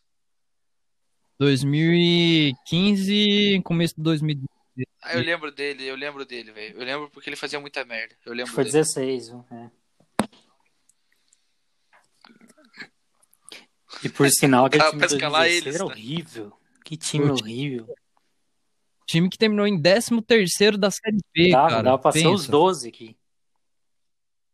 Os tá 11, clube, cara, tá louco. E aqui, fechando a minha defesa aqui na lateral esquerda, o Caju. Caramba, velho. Eu firmei tanto os caras antigos que eu esqueci do Caju. Que o Caju, meu Deus, o Caju é horrível. Eu coloquei o Juninho, aí, aquele que correu do cachorro. Vocês lembram daquele meme? Ele tomou um olé do cachorro, cara. Aquele que correu do cachorro. É o Juninho. Ó, bom que correr ele corria, né? É, o, ca... o, ca... o Caju. O Caju que diz lateral esquerda, a perna boa dele só serve pra subir no ônibus mesmo, cara. Porque pra a bola, coitado. E na meiuca aí, é. quem que vai fazer esse, esse meio campo aí? Vai, Você vai fazer os passes, né?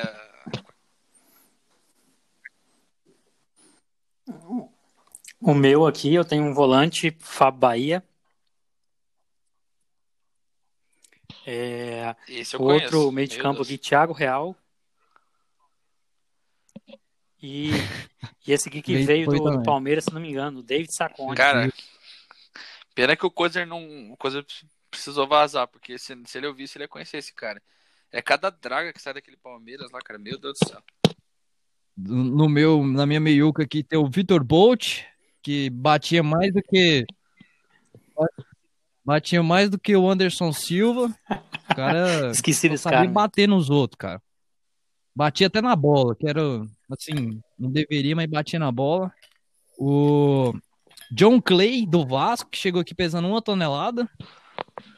John Clay, puta que pariu. E o Sleep Menezes, conhece? Caramba. Nossa, cara, é porque Sleep Felipe Menezes. ele dormia em campo ou não? Cara, mas o Felipe Menezes é, ainda teve alguns, ele alguns lampejos. Vivia com som dentro do campo. Sim. Ele a tá jogando num grande agora, não tá? Ah, a última vez que eu tive notícia dele foi no CRB. Não sei se ele ainda tá por lá, mas o Felipe Menezes ele jogou no Palmeiras, inclusive, no Benfica. Ele jogou muito, muitos times grandes aí, mas. É, mas ele fez bons jogos com o Goiás, cara. Ele alguns bons jogos. Essa forma de sono dele marcou muito. Complicado, ele é aquele jogador preguiçoso. Gente, não, não me coloquem o meu, meu amigo íntimo aí de festas, Felipe Genós, por favor.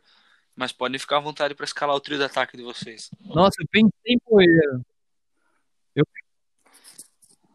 Não esquecemos, esquecemos ele. É igual eu falei pro Gustavo. Falei, Gustavo, é... só de que eu lembro de cabeça, cara são muito cara ruim, velho. Se a gente for pegar as escalação ano a ano e passar um pente fino, velho, a gente faz um seis, lá. uma seis baixo, de jogador né? ruim. O meu, o meu, meu trio de ataque é Jacó. Chutando baixo. Olha o nome do infeliz. Os caras ri, porque não tem o que fazer, né, cara? Pô, eu tenho que ir pra me chorar, velho. Jacó, meu Deus. Oh, o Jacó conseguiu perder um gol, cara. Debaixo da trave. Ele... Ele colocou a bola por cima do travessão debaixo da trave, cara. Ele é incrível. É, Jacó, Felipe Garcia e Daniel Lovinho. Daniel Lovinho. Nossa, cara. Pelo incrível que pareça, nossos, Qual que é os seus três nossos atacantes? três atacantes, nenhum foi igual. Né? Meu Qual o primeiro, nome dos caras, velho? Max Tá de brincadeira. Pardalzinho. Ele foi, ele foi pro Palmeiras, o Max Pardalzinho. Nossa. Max Pardalzinho, Cassiano Nossa. e E Guto. uma coisa em comum nesses times de jogadores ruins, igual, por exemplo, Daniel Lovinho, também veio do Palmeiras. Então, a gente só pegou rebaba do, do Palmeiras, praticamente. Aqui. E treinador desses. dessas carniças aí. Vai, João, fala o seu. Ele morreu? Que Deus o tenha. Sabia não, Julinho bicho. Camargo. Morreu. Ou eu tô fazendo igual a Sônia Abrão matando os outros aqui. Não, sem- ele tava internado com Covid, assim, sem ruim, saber. né? Mas, Ele porra, morreu de Covid, não morreu não, cara? Não. Peraí, vamos, vamos, peraí. Não, ele não morreu não, cara. Pode falar o seu aí, que cravar a morte dos outros aqui é foda. Né? E você, Gustavo? O que, que é teu treinador aí, irmão? Pode O continuar. meu aí. treinador, é, eu acho que vai ser- vai ser o único na história desse podcast que vai repetir o treinador do- da seleção dos bons. O Anderson Moreira é o pior treinador que passou pelo Goiás, cara. Pô. O melhor e o pior. Porque ele. Mas co- Melhor e pior, né? Hein, corrigindo aqui, gente. Eu matei o cara sem querer, velho. Que O cara Deus tá- foi foda, né? Baixou o clima do podcast. cara tá vivo, aqui, foi mal. Opa, não vamos cornetar o cara, não, né? o- voltando ao Anderson, o Anderson conseguiu a façanha de ter 11 jogos no Goiás e não ganhar um jogo, né? Agora na Série A do Campeonato Brasileiro. E, e eu tive, inclusive, duas, do- dois questionamentos aí com ele em entrevistas coletivas, ele dizendo que o time tinha evolução e aí o time não estava evoluindo porra nenhuma. Então, o Anderson Moreira aí foi o meu melhor e pior técnico das seleções aí, dos melhores e dos piores do Goiás. É isso aí, rapaziada. Pela primeira vez nos boleiros, um treinador fazendo parte dos melhores e dos piores, porque eu acho que tá considerando campanhas, né? É, É. justo, é justo. Paulinho Camargo, uma menção honrosa. Que Deus o Julinho, tenha, não Julinho. precisou, né? O Julinho Camargo- Julinho Camargo. Pra você ter uma ideia do tanto que o Julinho Camargo Julinho. foi ruim também aqui, ele conseguiu a incrível façanha de ser eliminado Isso. pelo Brasília na Copa Sul-Americana, empatou lá e perdeu aqui no Serra Dourada, tomando dois gols do Anjinho. Não, mas, pô, tá de brincadeira, né? Vocês acabaram de apresentar o uma nome do seleção cara? Pardalzinho e como que é o nome do outro? Daniel Lovinho. Lovinho e Pardalzinho. É, Ô, não tem, velho. Esses caras têm nome de jogador de suburbana. ô, Baixa, João, eu tô acabando de ver aqui um nome aqui que não deveria estar fora da nossa seleção. Vamos fazer uma menção honrosa a ele, ao Júnior Viçosa. Ataque, Júnior Viçosa. A qual posição? Nossa, o Cleo aí, Ataque. Cabeludo? Isso. Eu ia falar o Cléo. Não, pô, esse. Nossa, pode parar. Esse é ruim, cara. Isso. É uma, uma tiriça. É uma baranga, cara. Meu Deus do céu. E o outro que você fez uma menção honrosa, Ele quase entrou nele. Viçosa. ele é tão baranga quanto o Cléo ou não? Nossa, é, é- sei lá, cara, ele, ele é muito ruim. Puta merda. Aproveitando o The Best que teve hoje a gente já engata esses, esses craques aí. Hoje foi um show de horrores aí no episódio do Goiás. Pesada, alguma parada que vocês queiram deixar de recado aí pra torcida do Goiás? É, Querem falar alguma coisa que não foi falado no podcast? Esse espaço aí de vocês, fiquem à vontade. Quero dizer pro torcedor do Goiás que, inclusive, voltar naquilo que a gente debateu por tanto tempo aqui nesse podcast, de não, não perder a esperança no Goiás, não, não deixar a sua- o seu bairrismo é, apagar o Goiás. É isso mesmo que a gente está vendo. Momentos ruins, momentos bons, mais ruins do que bons, mas é, eu tenho esperança que esse time uma estrutura tão gigantesca, tão, de uma história tão bonita no Campeonato Brasileiro da Série A, possa vir a ganhar um título aí nos próximos anos. Sei lá, pode, pode demorar 20 anos, mas uma hora eu sei que vai acontecer, porque o, a torcida do Goiás ela é uma torcida apaixonada, uma torcida que, que nos momentos ruins tá, abraça o time, como foi nas últimas semanas, e, e a recompensa vem, garotado. O Goiás é, é, é, não se explica o Goiás, é, é, a gente só tem que sentir e fazer a nossa parte e acreditar que o Goiás vai sair, sair dessa situação e vai ser um time campeão daqui uns anos. É, torcer para que dias melhores venham, né? É, falar para a torcida do Goiás não desanimar, continuar acreditando. E outra coisa, torcer para que os gestores do Goiás possam aprender com os erros cometidos e não virar o ano e cometer os mesmos erros sempre. Entendeu? Então o Goiás desde sempre tem cometendo erros, erros muito infantis, erros muito amadores, por exemplo, contratar um plantel imenso de jogadores com jogadores péssimos, não tem nenhum jogador que salva, de, entendeu? Jogadores de baixa qualidade. Outra coisa, contratar gringos pagando salário em dólar. Olha a loucura.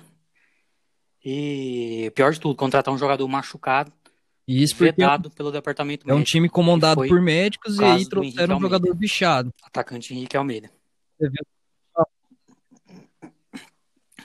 Jogando machucado. O cara, segundo fontes, o cara ganha 100, 100 pau, né?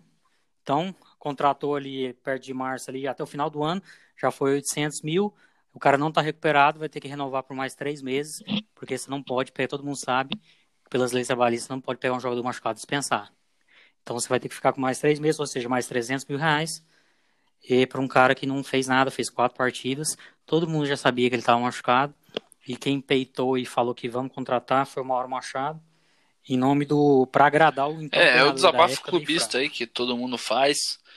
Piazada, é... muito obrigado por terem aceito o convite, por terem vindo até o Broleiros Podcast. É difícil para a gente chegar muitas vezes em pessoas que não são ali é, da nossa alçada de estado do Paraná, São Paulo, ali a gente acaba tendo uma liga, no Rio e tal. Então, cara, os boleiros, assim, a gente chegando nesses estados, é muito da hora. Eu até dei uma bola fora semana passada, tava, hora que eu acho que até mandei o áudio pro Gustavo, né? Eu falei, ah, lá do estado, do estado de Goiânia. Daí que eu me liguei. Eu falei, opa, não é estado de Goiânia, não, né? O cara tem, alguma coisa errada aí. Então, mano, a gente às vezes tá meio por fora da, da realidade. Mas é bom trocar essa ideia, porque eu acho que o grande propósito do nosso podcast, cara, é conhecer novas realidades, novas torcidas, novos times, novas histórias. E, cara, dá um espaço que está sendo tá em falta no Brasil, que é o espaço para o torcedor. Então, muito obrigado vocês por terem vindo aqui. Quiserem deixar o último recado de vocês aí, ficar à vontade. E é isso. É... Bom, agradeço aqui a... pela oportunidade de estar aqui no, no Boleiros Podcast. Quem sabe outro dia sobre outro assunto a gente pode estar de volta. Muito obrigado a todos. Me despeço aí. Espero que a gente tenha passado Lógico que a gente não falou tudo que a gente queria, até porque é um assunto muito extenso, a gente for falar tudo que a gente queria do Goiás. Mas, enfim, gente bateu um papo legal é, aqui hoje. Eu, Obrigado particularmente, quero desejar todo o sucesso do mundo para você, João Bastian, para o João Kozer.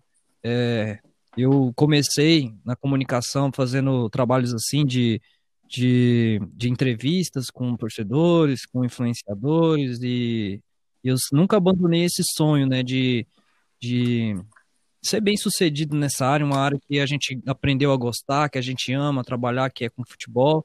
E aí eu vejo vocês começando aí, chegando é, em outros estados, é assim, eu fico bastante feliz, cara, e com toda certeza eu vou estar aqui torcendo muito pelo sucesso de vocês.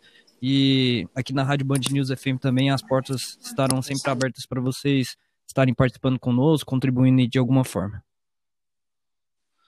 Valeu, rapaziada. É, mais uma vez o episódio dos Boleiros, porque torce número 17 sobre o Goiás.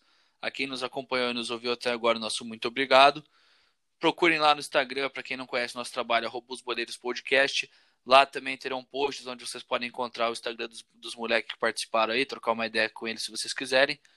É, valeu, molecada. Até a próxima. Lembrando que estamos disponíveis em todas as plataformas digitais, no qual temos um post no Instagram, especialmente Deezer e Spotify, com o link na bio. Molecada, um abraço, valeu e até a próxima.